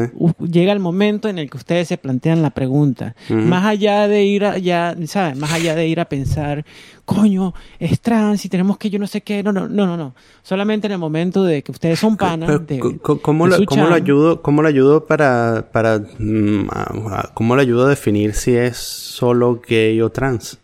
Exacto. O sea, tú me estás preguntando. O tú Sí, te estás sí, preguntando o a sea, sí, no, te lo estoy, te lo estoy preguntando a ti. No, bueno, yo Si no. tienes al- yo- si tienes yo alguna soy de las personas que cree que, eh, que, que- que hay que darle espacio para que explore eso. Ajá, ok. ¿Me entiendes? Hay Ujú. maneras seguras de hacerlo, Ujú, ¿verdad? Pero, pero yo no, o sea, yo no estoy en esa posición, ¿no? Pero si yo estuviera en esa posición, yo, yo tendría que estar, pero 100% seguro de que voy a hacer eso y que estoy en, un- en una sociedad donde eso no le va a causar mm, un daño a ese chamo. ¿sabes? Es, es- es un dilema. Pero vamos, supongamos que, que sí es una, que se trata de una persona trans. ¿me entiendes? Supongamos que sí se trata de una persona trans. Tú, o sea, tú tienes que llegar a, esa, a, a la- conclusión de que sí, tienes que informarte como, como padre de qué es lo que, cuáles son los signos y todo y toda esta cuestión. que- Claro, es que, bueno, en ese sentido, eh, yo diría que, bueno, por supuesto, esto es una cosa que no, no he googleado lo suficiente, pero yo diría así como de buenas a primeras que yo no estoy muy educado al respecto. O sea, no, no, Claro. sabría, no sabría dónde empezar a buscar, ¿no? O sea, digamos, vivir, me gustaría vivir en un sitio, me gustaría vivir en una sociedad en, lo, en la que más o menos, más o menos supiera dónde ir. Eh, porque, por lo que te digo de... Bueno, porque eso es lo que he escuchado y de La cuestión manera de la que- política, ¿verdad? Que tú no Sí. quieres que por una cuestión política, por un malentendido político Sí. entre un montón de gente, Ujú. tú termines haciéndole daño a, a- a- a tu chamo.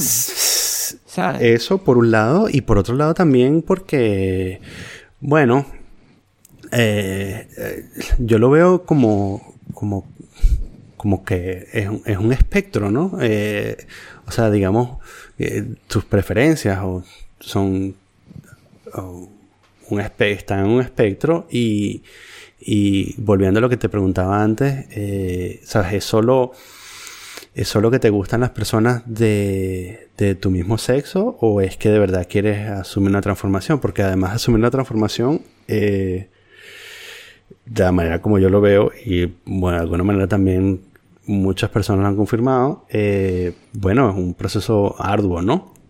Y además es, este, bueno, es como eso, es- digamos que entras en el terreno de lo físico, ¿no? Que, Sí. digamos, de, de alguna manera más permanente. Eh, entonces, ¿cómo diferenciar las dos cosas? Eh, ¿A dónde acudir para aprender a diferenciar las dos cosas? Es una de esas, sí, preguntas que me hago de... de- yo- bueno, no, sé dónde ir, ¿no? Claro. ¿Mm? Pero yo, yo creo que eh, sí, si alguien... desde el momento que el chamo te dice algo así, Ajá.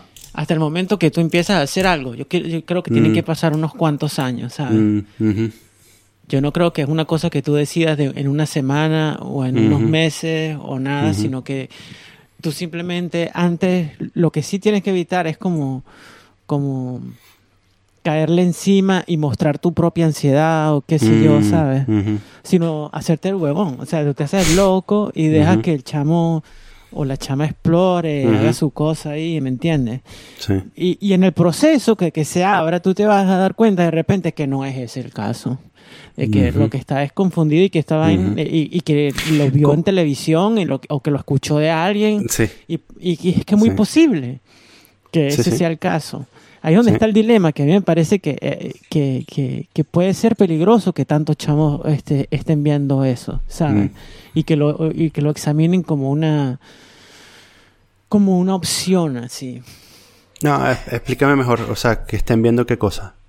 O sea, que, que, que esto se vuelva como un fenómeno cultural eh, y no como una, como una excepción. O sea, que, Entiendo. que, que te, te preocupa que muchos, para solo para clarificar, que te preocupa que muchos chamos estén viendo eh, la opción de hacer esta transformación como, Sí, como y que algo nosotros, sin querer, que, como que no sea una cosa excepcional, sino más bien vendiendo como una opción, ¿sabes? Que lo estamos vendiendo como una opción en, lugar de ser más bien algo excepcional. Porque, Sí. porque tú consideras que es excepcional. Yo creo que es una cosa excepcional, sí. Yo no creo, o sea, lo dicen los números también, ¿sabes? Que, eh, es lo suficientemente excepcional para no, o sea, para, para hacer una, en números, ¿no? O sea, son como cada, de cada 3.000 personas, creo que son 7, Ujú, 8 personas son, pueden ser trans, ¿verdad? Ahora, de ahí, o sea, a la, y, y es y es donde entra la construcción social de nosotros, cómo nosotros vendemos cosas como sociedad de, de consumo, el riesgo que eso caiga ahí. ¿Me entiendes? Que de- por alguna manera, por algún accidente de esos que, que, que son muy humanos, eso caiga en eso. Eso me parece que, que- que es como una posibilidad. En este, eh, una vez más, en este esquema de malentendidos que estamos viendo, que son tan comunes. O sea, nosotros eh, tenemos como dos, tres años viviendo en un malentendido total de muchas cosas por, por, por las redes sociales, ¿me entiendes? Suponte que entre las personas que no nos están escuchando haya alguien que seriamente esté contemplando eh, iniciar este viaje. Ajá. Y ya no es, ¿sabes? Ya no son los tempranos 2000 y ya no hay... los foros anónimos están básicamente vacíos. ¿Tienes alguna recomendación? No, bueno, yo creo que todavía hay sitios a donde puede ir. Por ejemplo. Este se llamaba, bueno, si habla inglés, ¿no? Se llamaba Trans- Transgender Forum, se llamaba este. Y mm, bueno, buscar personas así con las que puede hablar en anónimo, eso es un, un, un, un este como una, una herramienta grandísima, ¿sabes? Hablar Mm. con esas personas y, con, y, y- y leer. A veces, a veces no tienes ni que hablar, sino te metes en, el- en el forum y ves las conversaciones y ves si hay paralelos. Este, Pero también a la final, lo que lo- mantener un diario, por ejemplo, intentar contar tu historia, escribirla, Mm. así con garabatos y todo eso. Nosotros, cu- cuando yo comencé la primera vez, porque eh, esto, lo que te voy a decir es, este, ¿cómo te digo? Yo no quería hacer esto. Mm. Eh, ser tra- transgénero no es una cosa que uno quiere hacer. Yo, yo pasé varios años negándolo, ¿verdad? Yo no quería, yo no quería. Esto, es- esto seguro que todos los, los, los panas míos son así, pero yo soy la persona que está sucumbiendo a esta debilidad, qué sé yo. Una cosa así, Ok. ¿sabes? Ujú. Mucho, mucho tiempo así. Yo, a veces, yo Ujú. hasta que llegué a creer que mis, mis papás, mis tíos eran así y que Ujú. ellos simplemente pudieron con eso Sí. y yo no. Entonces es como un problema de, de incluso de, de debilidad. Me veía como una Sí, persona débil sí, que no podía ya. con esto. Y eso, ese peso encima de uno es una vaina muy chimba de cargar, ¿sabes? Sí. Claro, porque como además es una cosa de la que no se habla. ¿Me entiendes? De ese tipo de cosas no se hablan. Mm. Porque. Y ahí es donde entra la construcción del género, casualmente. Ujú, ujú. Eso, eh, para mí, eso es una de las pruebas de que el género es una construcción. Del momento que existen ese tipo de normas y reglas que, que, que protegen casi con, con carácter sagrado, Mm. ¿sabes? El, que se hablen de este tipo de cosas entre familias o entre amigos o qué sé yo. Eso, eso no se puede hablar, ¿sabes? Pero cuando comencé a hablar con esta persona, y era, era súper buen terapista, duré Ujú. como, no sé, dos años con esta persona. Al final, el último día, cuando, cuando yo dejé de, de verle, este, yo, le, yo le pregunté, ¿y entonces qué? ¿Lo hago o no lo hago? Y entonces Mm. me dijo, bueno, yo no te voy a decir si tú lo vas a hacer. Eso es tu peo. Coño madre. Y me dijo, y me dijo, este, aquí en el, porque aquí hay un centro muy, muy chévere que se llama Mm. el, el Gay Center aquí en Nueva York. Am, se iba a abrir un grupo que se llamaba Transcribes, que era con un grupo de, de- con dos estudiantes de sociología de, de Columbia y, y, y, y habían siete cupos y a mí me dieron uno y duramos como un año escribiendo, solamente escribiendo con, los, con, los, con las guías que ellos nos daban. ¿sabes? Y al final, cuando, cuando terminábamos, no era nada de, de- de ellos decirnos qué hacer ni nada, sino simplemente ellos nos daban guías de escribir. Escriba, por ejemplo, sobre una memoria de la infancia, la más. La, la que más Mm, recuerden, tal. O momentos de ansiedad, o momentos, ¿sabes? Memorias. Son hablando de las memorias y escribiéndolas. Yo salí de ahí con una carpeta gruesa de cosas. Y bueno, aquí está la respuesta para todo la, la- Mm. para lo que sea que tú estás pensando. Y cuando yo me puse a leer eso, me di cuenta que toda mi vida es, es como verlo, ¿sabes? Tangible, en Ujú. papel. Eso es verdad, eso existe ahí. Ujú. ¿Me entiendes? Y, y- y lo tuve un tiempo así guardado en una gaveta hasta que un día yo dije, "Ya, bueno, ya se acabó, o sea, yo no voy a estar con este peo más. O sea, Y, y así fue. Y ese es el momento en el que uno decide como honrar uno, hacer paz con uno, con todos los rollos que uno tenía de no hacerlo, qué sé yo. Ujú. Pero, pero es una cosa que yo entiendo porque la gente tiene conflictos con eso, porque es como puede parecer a los ojos así de manera muy superficial para los demás como una cosa muy vana. Ujú. Yo comprendo por qué se puede ver así, ¿me Porque-? Porque uno puede pensar Ujú. que, Ujú. Que uno lo hace solamente porque por, por- pues porque hay la tecnología y en parte Ujú. en parte lo es. Ujú. pero con o no con o sin la tecnología verdad que permite que esto suceda Ujú. es es este es verdad Bueno, además de que hay la tecnología, podría verse como, como que como es socialmente tolerado, aceptado, o como es ah, en algunos ah, círculos hasta una moda, entonces es algo como tú estás haciéndolo porque, porque puedes hacerlo. Me pregunto Sí. si eso antes de la tecnología, eh, si por ejemplo los, mm, ah, los crossdresser es como una versión, como un antecesor de esto o no. ¿Cómo lo ves Mm, tú? Man, eh, es distinto Yo creía que yo era crossdresser. Hasta cierto punto yo quería ser crossdresser. Ok. ¿Me entiendes? Para no tener que pasar por esto. Entonces me fui, me acuerdo que eh, pasé un buen tiempo como haciendo investigación de campo. Y aquí hay un sitio que se llamaba Crossdresser International. Se, Ujú. llamaba acá, una- se llama, mejor dicho. Es un apartamento donde van puros tipos acá, casados. y es como un gym, como un gimnasio, pero un apartamento grandísimo. Qué buen Y negocio. entonces vale. hay unos lockers, tú llegas, te cambias de ropa y, y te vas al patio y estás tomando té con todo, con todo lo, lo- la- con estos señores. Y es la cosa más Qué envidia el carajo que se le ocurrió en ese negocio, vale. sí, sí, no, y tiene años, tienen como tres, cuatro décadas haciendo Ujú. eso. Y era muy chévere, o sea, yo me senté con ellos ahí y me puse a hablar y tal, y habían aquellos personajes, la, la gente, o sea, el tipo de libertad y, la, y, y poder hablar de eso era Claro. como muy refrescante, ¿sabes? Claro. Y que ellos pudieran hablar. No, pan, había, me acuerdo un señor judío que había como de 60 años, ¿sabes? Con- Súper exagerado toda la pintura, la vaina y la, y la ropa, y aquellos taconzotes y hablando de la esposa y los hijos que no les gusta que lo hagan, pero ellos saben que yo estoy aquí ahorita, ellos saben Mm. que yo estoy aquí. Mm. Y, y- y hicimos paz. Ellos saben que yo estoy aquí, no les gusta verme, no me ven chévere, pero ellos saben que yo existo así aquí. Qué fuerte. Pero él tiene, él tenía como muy claro la idea de que eso era un espacio aparte, ¿sabes? Y él es feliz de ser quien es así. Pero eran como 20 personas, ¿sabes? Mm. Eran muchas personas. Y, y hay varios sitios así en, en Nueva York. ¿sabes? Y eran muy comunes en, en, en Berlín, en la, en la Berlín y Londres y Nueva. York de los años 20. O sea, en el momento que, otra vez, la, la anonimidad, en el momento que el ser humano empieza a experimentar eso, empieza a explorar este tipo de cosas. Y que no, no creo que sean vanas, ¿sabes? A mí me parece que hay esta ne- necesidad del ser humano pasar por este tipo de cosas. Mm. Para los que quieren hacerlo, ¿no? No, no es que... Pero claro, alguien podría decir, no, bueno, pero yo me siento un perro.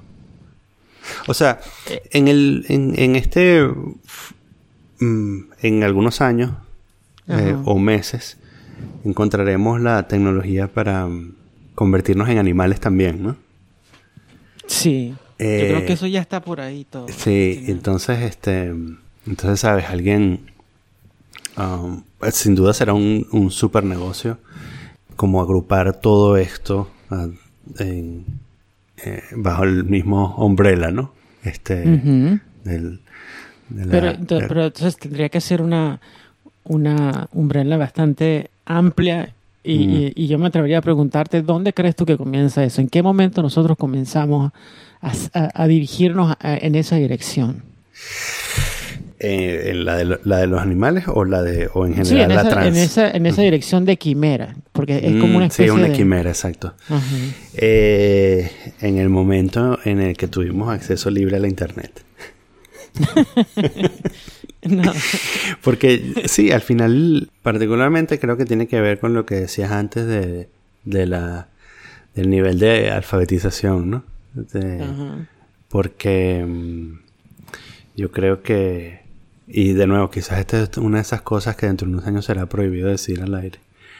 Eh, si tú, si tú sientes que debes ah, mutar eh, parte animal, eh, yo creo que estás como, bueno, tienes problemas, pues. Yo creo que te hace falta un poco de terapia. Este. Pero mm, no dudaría que alguien va a encontrar la manera de convertir esto en una lucha de identidad de género. Convertirse en animales, quiero decir. Em, Y de alguna manera, y, y claro, por supuesto me preocupa porque, porque, bueno, como yo lo veo, hay luchas legítimas y luchas que no son tan legítimas. Sí. Transformaciones es que son legítimas y transformaciones que no son tan legítimas. Sí. O que culturalmente. Pero es que eh, es ahí donde, donde entramos en otra. O sea, la- yo creo que el, el- el fenómeno de, de esta cuestión trans, ¿verdad? Cuando, cuando, cuando lo hacemos, vamos a suponer, cuando lo aceptamos, cuando decimos que es legítimo, vamos a suponer. Quizás lo decimos porque lo entendemos como algo que es eh, dentro del, del- del- de un marco cultural específico, porque estamos en el siglo XXI, porque hemos pasado por cierto tipo de, de- hemos visto como, como, como humanidad un montón de cosas, hemos visto a seres humanos en la luna, por ejemplo. ¿verdad? Eh, aceptamos que las limitaciones del ser humano no son biológicas, ¿verdad? Porque el ser, al- al- Ujú. este, que, em, que em, eh, a nosotros no nos dieron alas. Y sin embargo, el espíritu Ujú. humano ha creado eh, vehículos que vuelan, no nos dieron pulmones eh, o, Ujú. o anguilas Ujú. para, para, para estar Sí, en sí. el océano y tenemos y hacemos submarinos y tal. Ujú. Entonces aplicamos la, la, la, la- audacia del espíritu humano Ujú. y, la- y- y hasta la abrazamos con orgullo, ¿no? En algunas instancias, en ficción por lo menos. Y, la- y, y- y- idolatramos eso, yo lo hago, yo me encuentro viendo ese tipo de cosas, ¿me entiendes? Cuando el espíritu humano se, se, se, se sobrepone entre limitaciones. Ujú. Y hay aspectos de eso que se, que se solapan para mí con, con, con, con este tipo de cosas trans y que tristemente entran en conflicto con ciertas posturas que son críticas a, la- a la- a las personas trans cuando hablan de la, de la biología, Ujú. ¿sabes? Que es como una especie de... eh, cuando se habla de que solamente hay dos géneros y solamente hay dos sexos, yo, yo sé que esto es controversial. ¿verdad? Pero cuando miramos a la naturaleza, toda la naturaleza, no solamente lo- los humanos, miramos que la naturaleza no, no existe en lo binario, Ujú. no insiste, ¿me entiendes? Y, y sobre todo en los mamíferos, en, la- en los roles, tampoco insiste en eso. Eh, entre eh, hay una, una bióloga, por, por cierto, ella es trans, entonces puede haber un poquito de, como de bias en esto, ¿no?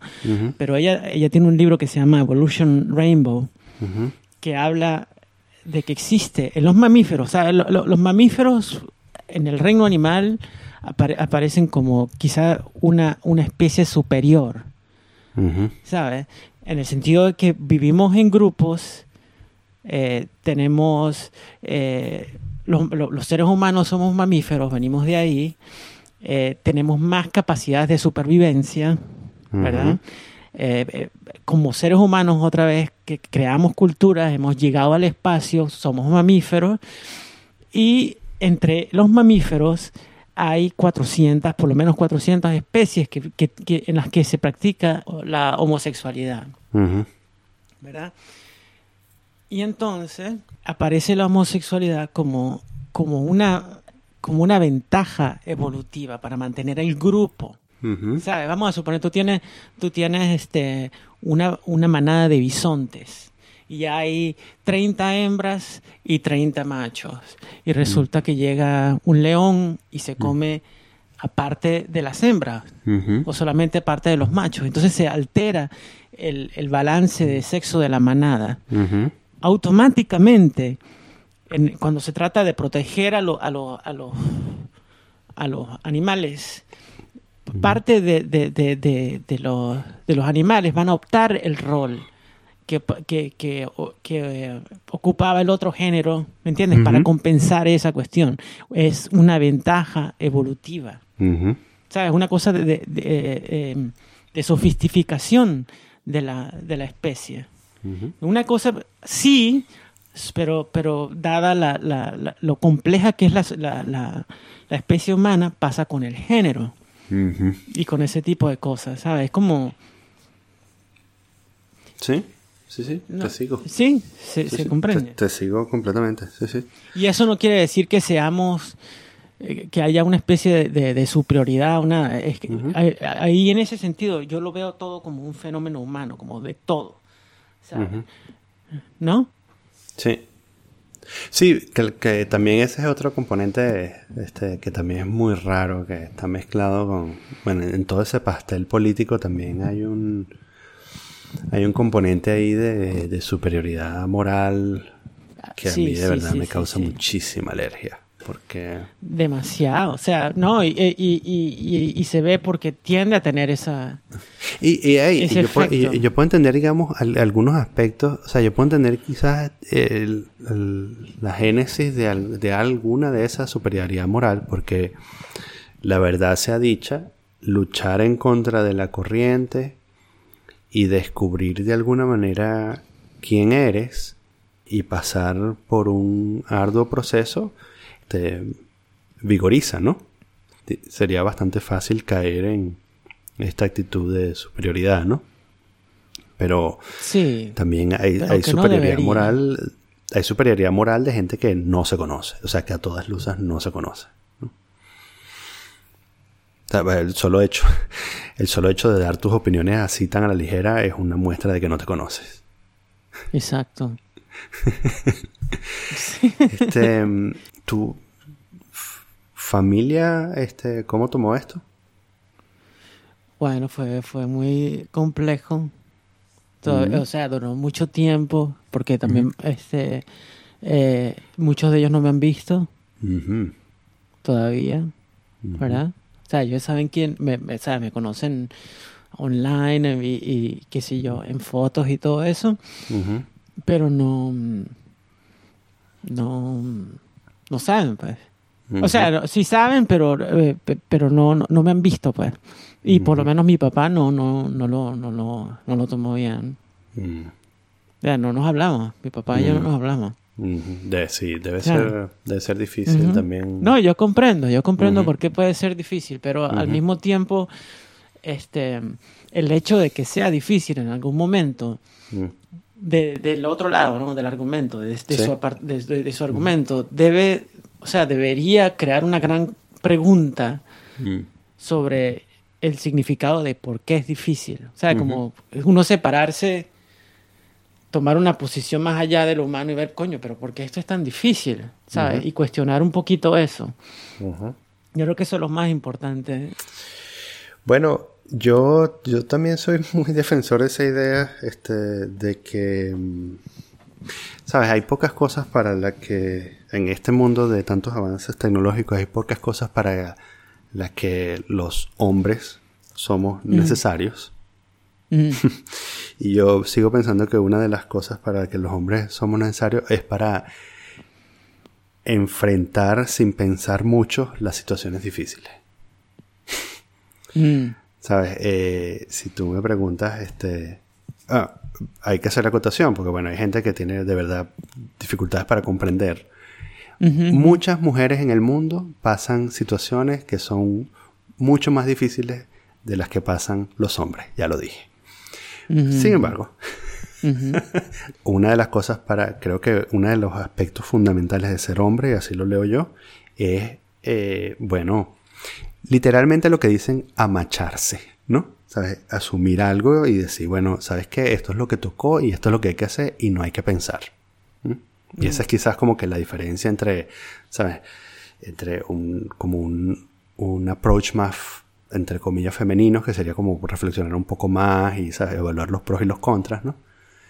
este, ¿sabes? como que afrontar directamente el problema. En ese sentido, o sea, quiero, lo que quiero es darte la razón de que, de que bueno, del hecho, el hecho mismo de que sea difícil es como un incentivo para afrontar la situación, ¿no? Este, pero por otro lado, claro, viniendo de, viniendo de donde venimos, este, y considerando que es una generación anterior, debe ser una cosa también bastante difícil de asumir. Pero, se- pero señales han debido haber, ¿no? Por otro lado, ¿no? Señales. Sí, Tú dices que de mi parte. sí. ¿Cómo así? Bueno, o sea. ah, que. mm, por lo que estábamos hablando antes de, de, de cómo veo yo que. Sí, cómo identifico yo si mi chamo tiene. Este, Ah, no, Alguna, ¿sabes? Lo que pasa Señal. es decir, es que lo que Señal. pasa es que eso varía. y, y y lo que, que- y, y lo que tú Sí. mismo decías, y lo que tú misma decías, que, que en el. Durante. ¿Sabes? Que llegó un momento en que lo ves todo, ¿no? O sea, lo escribes y lo ves todo, ¿no? O sea, que Claro. señales hubo. Yo lo veía, pero lo que pasa es que puede Mm. pasar, o sea, el- el- yo no sé, pero me parece que dependiendo de donde uno esté o de la generación, lo, lo, yo creo que eh, ahorita en, nuestra contemporaneidad, los padres tienden a ser más panas de los hijos, Que por lo menos el, eh, mis abuelos, por ejemplo, ¿Me entiendes? Es como la, la responsabilidad Sí. de, lo- de los padres estaba reducida, sobre todo al comienzo, a, a proveer y a que aprendan a leer y que aprendan a, ¿sabes? Las Sí, cosas sí. básicas. Así que lo, y que lo hagan bien y todo eso. Y es más que todo como lo que se esperaba de- a nivel social. Pero uno llega acá y entonces es como que hay una especie de más de, sobre todo de- de- en esta generación, como la curiosidad de, de- de- de ser, de prevenir cosas por, por, por todo este bagaje de, de accidentes que hemos tenido y tal, como, como, como seres humanos. Yo, yo creo que yo vengo de una generación donde eso no era tan... donde no había esa actitud, pues, por parte de los padres. De, de- de- de ser tan sensibles a ese tipo de cosas. Y por eso no lo no, no moralizo con respecto al pasado, porque comprendo por qué fue así, ¿sabes? No sé si me explico. Sí, sí, completamente. ¿Sabes? Que, que, o sea, para, eh, eh, es como espe- esperar que Cristóbal Colón no hubiera, no hubiera hecho lo que hizo con los indios y con los, cuando llegaron los españoles, cuando llegaron a, la, a América, ¿sabes? Que, que- que me parece absurdo moralizar ese tipo de cosas. Sí. Y- pero una Sí. cosa sí. ¿sabes? Como yo eh, establezco esa, esa distinción. Ahora, eso no, eso no, no, no nos salva de responsabilidad como, como, como personas que no, que, que estamos conectadas sanguíneamente en, en, en hacer algún tipo de, de, Mm. de conexiones, ¿sabes? Yo lo- la verdad lo lamento mucho. Pero pero sí, o sea, tampoco es que me quedo muy mucho mucho tiempo pensando en eso, ¿sabes? ¿Tú tuviste algún modelo de rol? Sí, O- sí, o sea, desde el principio, desde el principio, bueno, tuve varios, o sea, primero no sabía que esto era posible, ¿sabes? Yo no sabía que esto era posible hasta cuando tuve como 13 años, que estuve, estaba leyendo una enciclopedia en casa de una tía mía en Barquisimeto. Y, eh, y entonces veo una foto de April eh, Ashley, que fue una de las primeras personas trans Ah, Ajá. eh, que- en, en transicionar. Ujú. Y, y para mí, o sea, en ese momento era como, wow, es como, fue como Mm. una epifanía. Wow. Una cosa que Ok. me hizo temblar, me acuerdo, que yo Mm. temblaba de las piernas y las manos de saber que eso se podía hacer, sabiendo de esta cosa que yo guardaba como un secreto, ¿sabes? Ujú. Y, y luego de ahí me empecé, ya sabiendo que eso era posible, me empecé a interesar más, bueno, eh, como en leer mucho sobre eso también. Cada vez Ujú. que aparecía una, una enciclopedia de, de sexo o de, cosas de esa- o cosas de esas, Ujú. eh, no tuve mucha suerte ¿eh? porque no aparecía mucho material. Mm. Pero, pero poco a poco fui viendo más y más. Y bueno, cuando llegué acá fue distinto porque aquí ya ah, había, ya hablando inglés, uno empieza a tener acceso a, material más refinado, ¿sabes? Como Mm. la historia del, de la cuestión. Em, hay muy buen material escrito sobre el tema, así como Mm. a nivel an- antropológico, científico, cultural y todo. Es que, es una mezcla de varias, de varias cosas, ¿sabes? No se puede ver solamente desde el punto de vista biológico, porque está claro que biológicamente existe, eh, existen cosas que son obvias. O sea, tú vas a la calle y tú ves hombres y mujeres solamente, Ujú. ¿sabes? Pero una vez que uno empieza a entender que los seres humanos somos más cosas que lo Mm. que vemos así, de Ujú. que somos más complejos de, los que, de, de lo que podemos ver con, con nuestros ojos y que todos tendrán, o sea, muchas personas, no todos, ten- tendemos a tener una especie de doble vida, ¿verdad? De, de- de cosas muy privadas Ujú. que, que- que tenemos eh, y que es totalmente normal. eh, entonces uno empieza como a, a liberarse también de, de- de- de todas esas cosas, que- porque yo crecí eh, en una sociedad católica. Ujú. ¿Entiendes? Entonces hay como una sobrevaloración del sacrificio Mm. Que termina, ¿sabes? Que termina, que termina como eh, pesando, porque tiene un peso Sí. sobre cada cosa que nosotros queremos, que lo que sea, no tiene que ver solamente con cosas de, de, de- de- de género o, o sexo, qué sé yo, pero con todo. Ujú. Eh, sirve esa, esa, esa cultura como que nos lleva a aguantarnos muchas cosas y a sacrificar cosas importantes en nuestra vida porque, porque se valora a nivel social el, el sacrificio, Ujú. el dejar cosas de un lado, Sí. ¿sabes? Sí, que, exacto, bajo esa misma lógica, tú, bueno, eso debes incluso reprimir toda la curiosidad y, em, porque bueno, es parte de, de tu de tu camino como como cristiano, ¿no? Mm. Mm. Yo no sabía que, mm, de hecho, acabo de acabo de wikipediar eh, a, a April Ashley y wow, tuvo una un- tuvo una operación eh, de reasignación de sexo en 1960. Yo no sabía que era tan Loco eso. Eso es loco. Wow, yo no sabía que era tan que, que, que eso era tan viejo, o sea, la, la, la, ujú. No, tecnología. es más viejo todo. Sí, sí, es que de hecho estoy viendo, exacto, el- el- la página de Wikipedia de, de, de, de cirugía de reasignación de sexo es, sí, ahí incluso, bueno, ponen aquí mm, 1917, Ujú. este, sí, porque yo me habré enterado a la misma edad que me enteré, que, que, que te enteraste Claro. tú, ¿no? Eso, por ahí a finales de los 80, a principios de los 90, que bueno, digamos que se volvió más popular, ¿no? Eh, pero mm, sí, eh, igual eh, tam- también digamos que había, hay, hay- poca gente que sea pública y famosa, ¿no? Este, ¿Qué? sabes como eh, que sea pública y famosa y que sea, digamos, cantantes o, eh, ¿sabes? o modelos, en, digo, en aquella época, en los 90, ¿no? Había Sí, como sí, poca- no, para ese tiempo era difícil. Sí, sí, había como poca gente que, que uno puede, que uno pudiese como decir, bueno, esto podría ser un modelo de rol, ¿no? Eh, Ah, ok, Entonces, claro, porque sí. esa fue la, esa fue la pregunta Sí, sí, tuya. sí. no, bueno, eh, eh, bueno, esa era la cosa. Yo veía en, en, en Mérida, luego conocí a una que se llamaba María, María Eugenia. Y era muy bella ella. Y no era peluquera, ni era ni, no era, para mí era un misterio porque no, era, yo creo que ella tenía o mucho dinero o qué sé yo, porque nunca, o sea, tú, tú- tú nunca la, yo- tú, nunca la veías trabajando, sino estaba haciendo cosas, ¿me entiendes? Normales en la calle, que sí, comprando, o con las amigas en el cine, cosas así. Pero no era, porque eh, pasa también lo contrario de un role model, que es personas que están en la calle, ¿sabes? Que están eh, pasándola mal, que se tienen que prostitu- pro- prostituir o, están en drogas o, y tú no quieres eso. Y esa es la referencia que tiene la mayoría de la gente. Sí, De, de claro. donde nosotros venimos, ¿sabes? La Ujú. Avenida Libertador, Claro, y qué sí, sé sí, yo, sí, ese el tipo clásico. de cosas. Ujú, ujú. ¿sabes?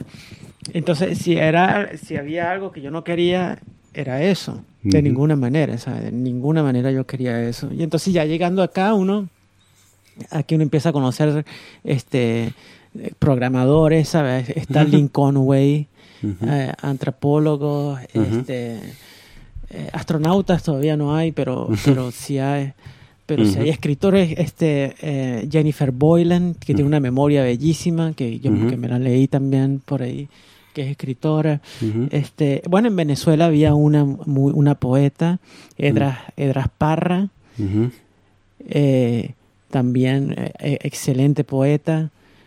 Pero eran pero eran personas que por, por- que eran anónimas pues, o sea nunca fueron Sí, parte de la, de la cultura popular Sí. y que es hasta bueno creo yo sí. ¿sabes? Que, que fue una cosa muy privada por mucho tiempo y, y ahí es donde entra lo que estábamos hablando hace rato que es cuando una vez que se vuelve parte del mainstream empiezan a pasar un montón de cosas que te molestan, ¿sabes? Sí. Que no quieres ver tú ahí, ¿sabes? Que es como el, eh, esa militancia que se da en, lo, en la política. Y, Sí. y, bueno, puede ser que este sea beneficiosa en, en algún, de alguna... Bueno, es beneficiosa en el sentido de que se crean leyes que me protegen contra la, de la discriminación, ¿sabes? O por lo menos yo pagaba aquí seguro, Daniel, yo pagaba aquí seguro como, o pago casi 300 dólares al mes en seguro, ¿verdad?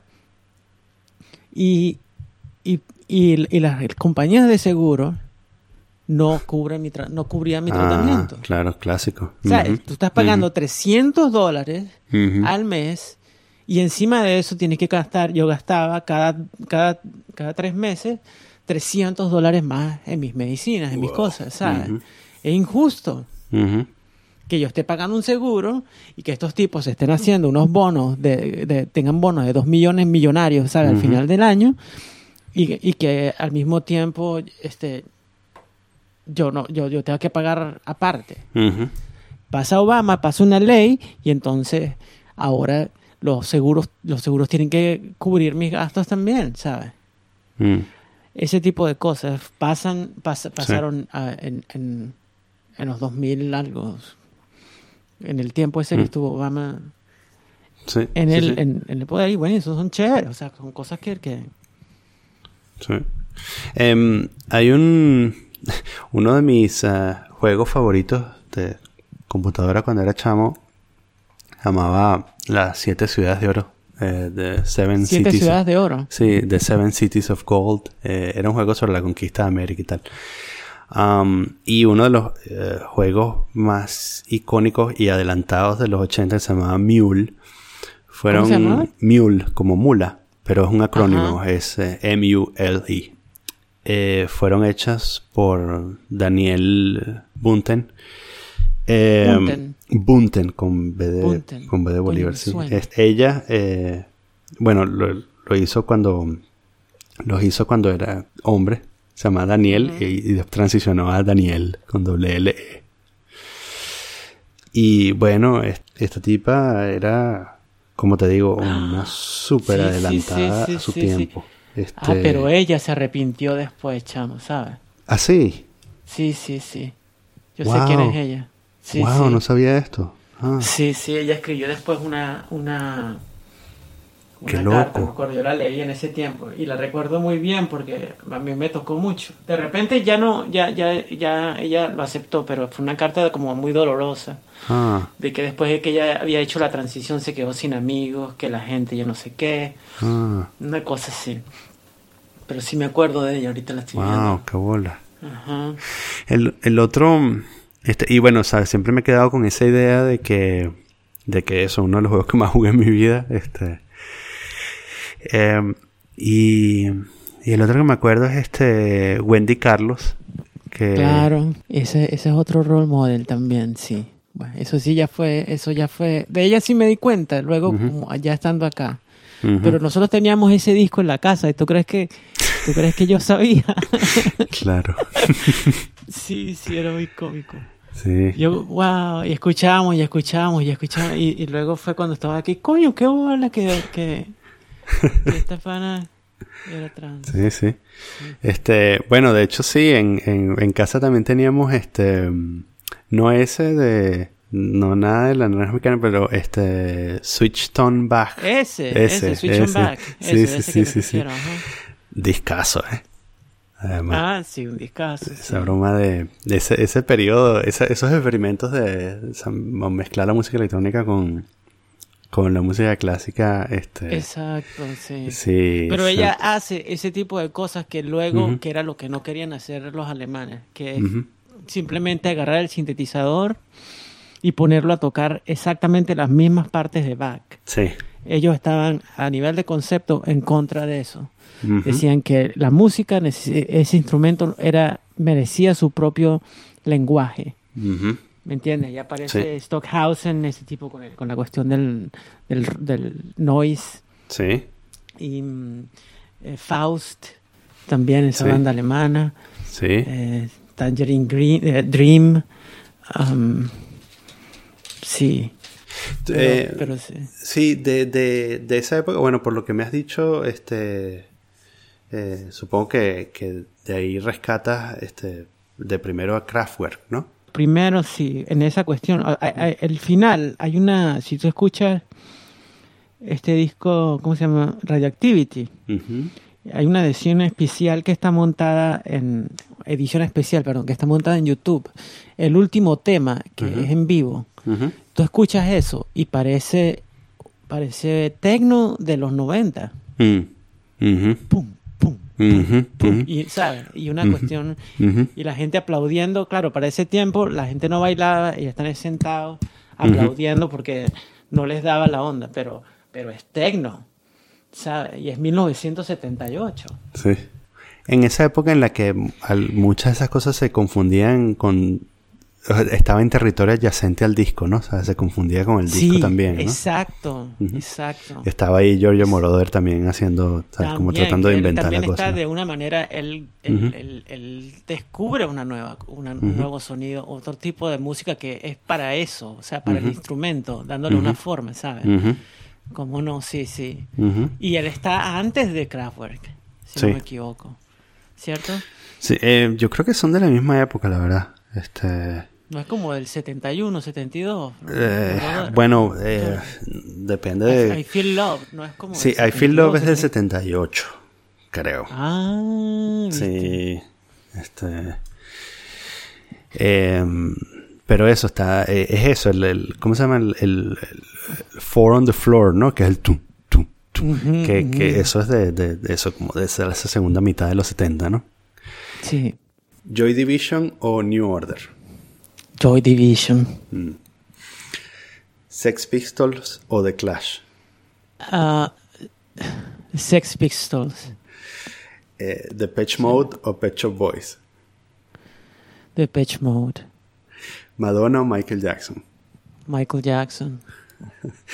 Eh, Nir- Nirvana o Pearl Jam. Coño. Mm, Sabes que en, es- en esos dos soy medio indiferente, ¿sabes? Ajá. Pero eh, quizás me iría por, por Pearl Jam, quizás. sí. ¿Tú sentiste el- la muerte de, de Kurt Cobain o no? No, yo era más para ese tiempo, era como, por lo menos en, en esa época eh, había como una polarización en, en mi liceo entre YouTube, ese tipo de música, y el, y el, y el grunge. ¿sabes? Y como yo era, yo, yo para ese tiempo tenía una bandita en, en el colegio, entonces tocaba solamente puras cosas así como medio, este, ¿sabes? Po- Post-punk y tal. Ok. Entonces esto era como, mm, como yo, yo veía eso Ah. como una cosa pasajera, Ajá, como una sí, cosa que iba a pasar. una moda, y sí. que una moda y una cosa así, como... Claro que ahora lo veo distinto, ¿no? Pero, Sí, pero claro. ese tiempo no... Claro, ahorita es fundacional, pero post- post-punk en qué, en qué sentido? ¿Cómo qué? ¿Sabes? Como... Muy... ¿Quiénes Bueno, querían como, ser? como el género, como el género post-punk, pues que, que este... mm, Utiliza... Pero post-punk así como The Cure o post-punk como... como The Cure, como, Como eh, New Joy Order, Division, como- ajá, ujú, como los primeros discos de, de YouTube, Ujú, ¿sabes? Ese tipo de cosas así.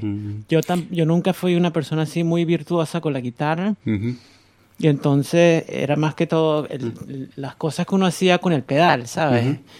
Y quedarse pegado en eso y... Sí. A mí me parece que cuando vuelvo a, a- a algunos discos o canciones de YouTube, incluso las que tenían más alta estima, ahorita me parecen un poco bastardas. Se, se putearon mucho, Mm, ¿sabes? Ya a partir, yo creo que el último gran disco que ellos hicieron fue ese de, para mí, ¿no? ujú. Achun Baby, ese fue el, gra- el- Sí, el último. sí. Y cuando ese disco salió, yo me quedé pegada con ese disco como dos años que yo, wow. Yo no recuerdo podía creer. claramente el momento en el que puse Acton Baby por primera vez. Coño, y- no, no era un disco arrecho. Y ese empezó su station y dije, ¿qué es esto? Sí, sí. Sí. Este, sí, ese es un ese es un gran disco, pero incluso como te digo, vuelvo incluso a Acton Baby y claro, con su station igual me parece me sigue pareciendo un buen tema. Este, pero pero incluso, ¿sabes? De eso, de los primeros discos, ¿sabes? New Year's Day o cosas así, que, que eran canciones que me parecían muy buenas. Y ahora las oigo y me parece como, meh. Sí, sí, es que ya se, se visitaron mucho, o sea, pero. Pero cuando uno... eh, Sí. hay un momento en el que es como más que era eh, eh, o sea uno tiene que ponerse en el momento cuando eran nuevas cuando eran cosas nuevas que habían pasado. Era Sí. muy refrescante. Y es que ya después fue como una fórmula que se empezó a, a- a repetir sabes aparecieron empezaron a aparecer muchos grupos que sonaban parecidos el tipo de producción que se, que se empezó a hacer. Mm, Charlie o Fito.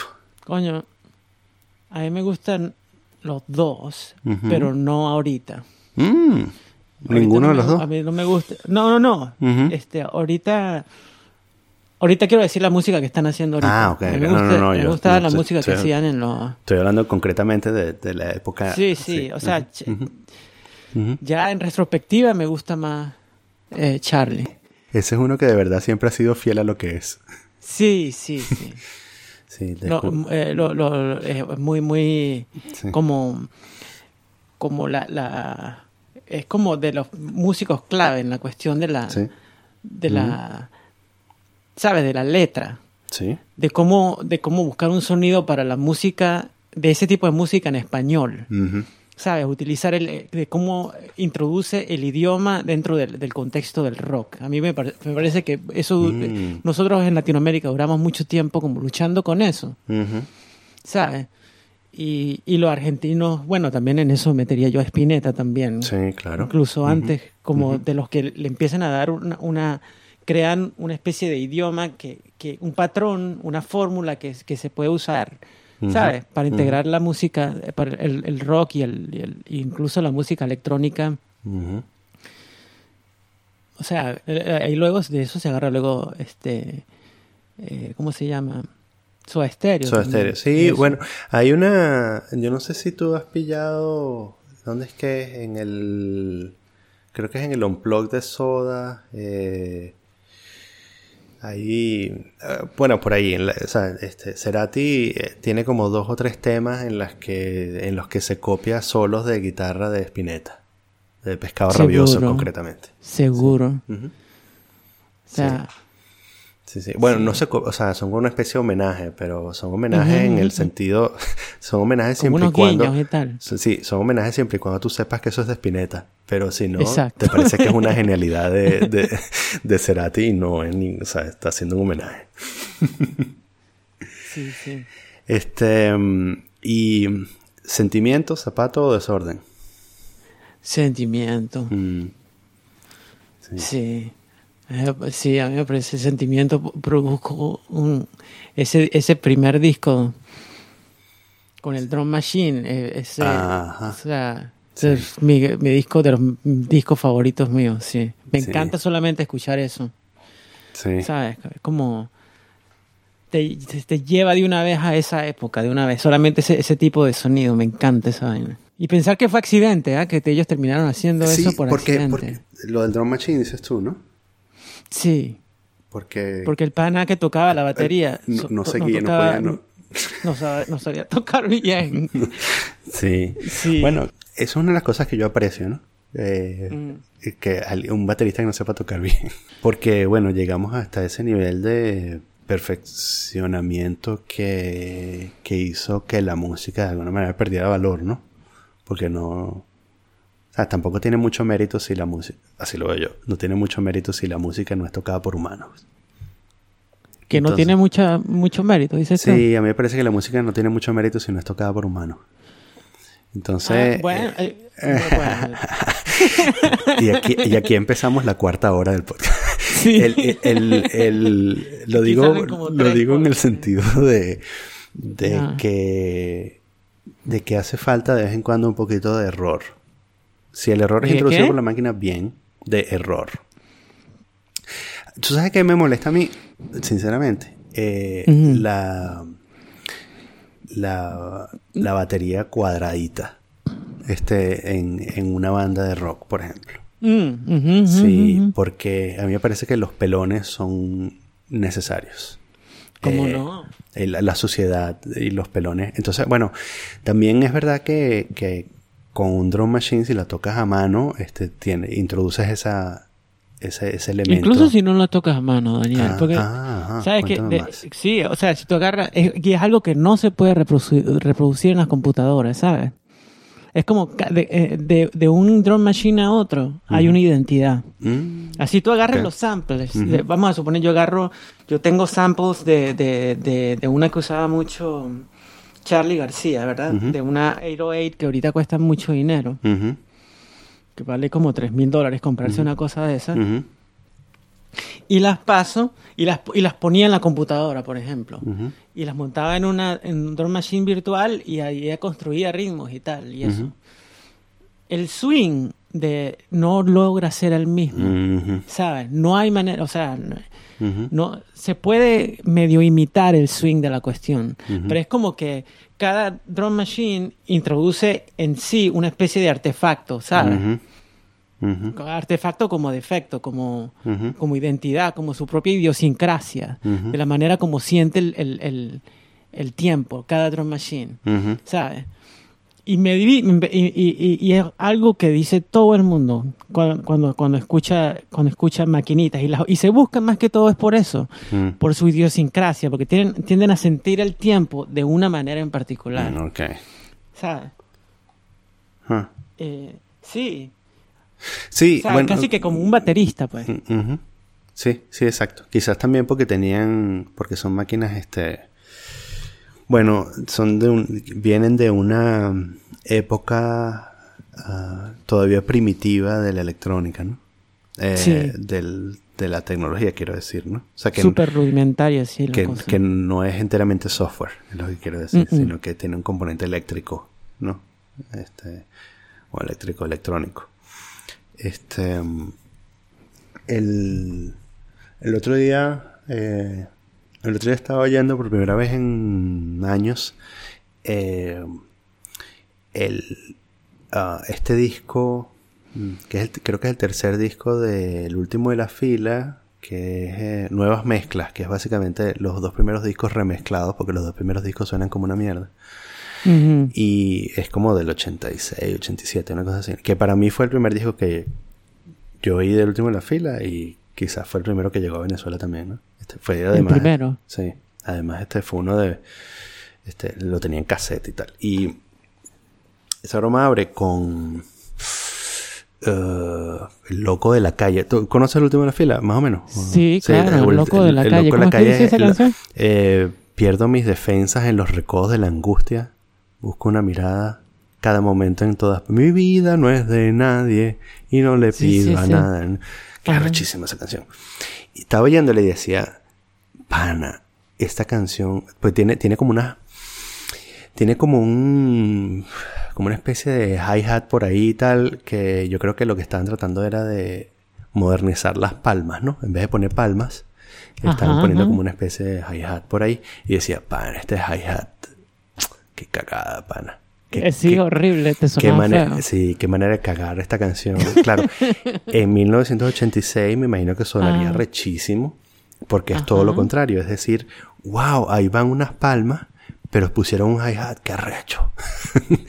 Sí, sí, sí, cambia, ¿no? La perspectiva, Eso, la- 30 la años después, ese tipo de cosas, de esas, estos temas que fueron creados en los 80, quizás como, con, también como usando máquinas, eh, solo por el hecho de que eran nuevas y podían ser usadas, son buenos candidatos a hacer versiones más sucias. Porque Sí. tú puedes agarrar Sí, esto y sí, haces un cover sucio y la gente dice, Ajá. wow, qué arrecho, un cover sucio de esta canción, ¿no?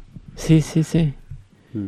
Y también tiene que ver con, con, por lo menos ahorita hay una cosa que, hay un método de grabación que se está utilizando ahorita, Que es como para ensuciar a uno utilizando música, eh, utilizando ese tipo de instrumentos. Es que tú agarras un, un drum machine, por ejemplo, y mm, en lugar de meterlo de una vez en la, en la, en la consola o en el preamp, lo que hace es que lo metes en una, en una planta de guitarra vieja, ¿verdad? Y luego grabas con un micrófono lo que sale de esa planta. Ah, ahí se ensucia la, la cuestión. O sea, le introduce un montón de, de, de artefactos, de, de- o sea, la idiosincrasia del micrófono, el tamaño del cuarto donde estás haciendo eso. Y ahí se, se, se ensucia, pues se envenena un poquito más la, ujú. la, la cuestión. Pero, ¿me entiendes? Eso, eh, mucha, para esa época, yo creo que para, lo- para esa época de ese disco ya se, estaba, ya se estaba empezando a utilizar la computadora para ese tipo de, de cosas. Ujú, ujú. Entonces se estaba sobrevalorando el efecto de la, de la, de la computadora. ¿Sabes? Y si hay un momento, yo todas esas cosas que fueron hechas con computadora, para, para mí, a mí también me, me, me dan cierta... Porque posteriormente se probó que no, no, no, era como un, fue, fue un momento de, de, de, de, de emoción por De- la novedad sí, y una tal, cosa ahí febril, ¿no? De- pero luego no, sí. ¿Qué hora es allá donde tú estás ahorita? Son la casi la una. Oh, wow. Sí. Wow, wow. Bueno, Este- este, yo no sé, ahí te, ahí te, ahí te va a quedar un montón de, de trabajo para, para cortar.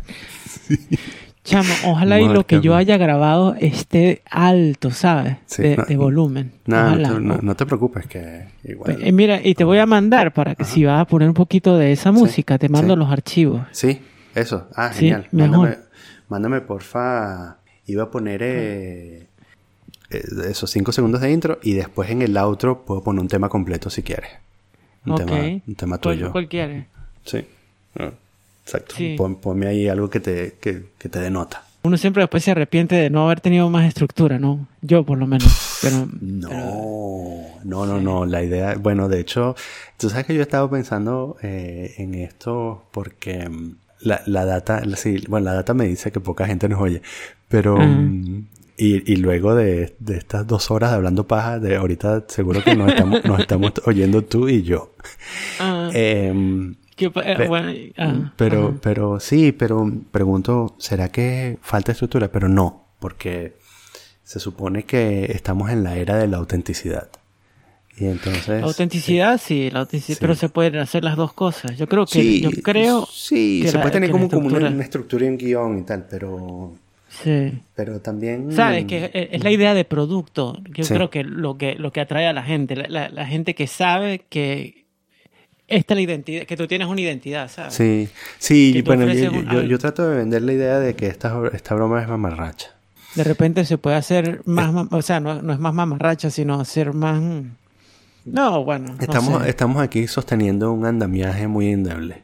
Entonces, este, que es como, además, por cierto, es la manera como yo af- afronto los 40, ¿no? Por este asunto de que, de que nadie nunca nos contó que no iba a llegar el momento en el que íbamos a saber hacer las cosas. Sino ¿Cómo que, así? ¿Cómo así? ¿Cómo bueno, así? tú sabes, este asunto, o sea, bueno, bueno, no sé, no sé cómo lo experimentaste tú, pero yo creía cuando era más chamo que yo iba Ajá. a llegar un día y iba a tener, no sé, 40 años.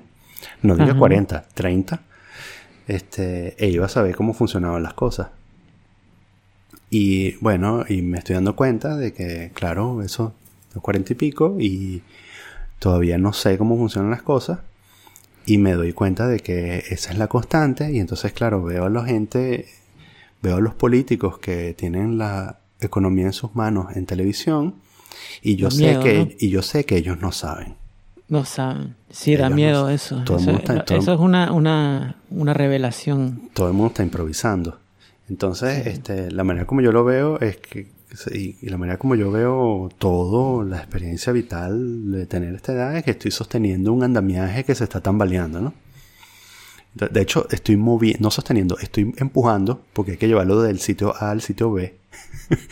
Eh, estoy empujando un andamiaje, ¿no?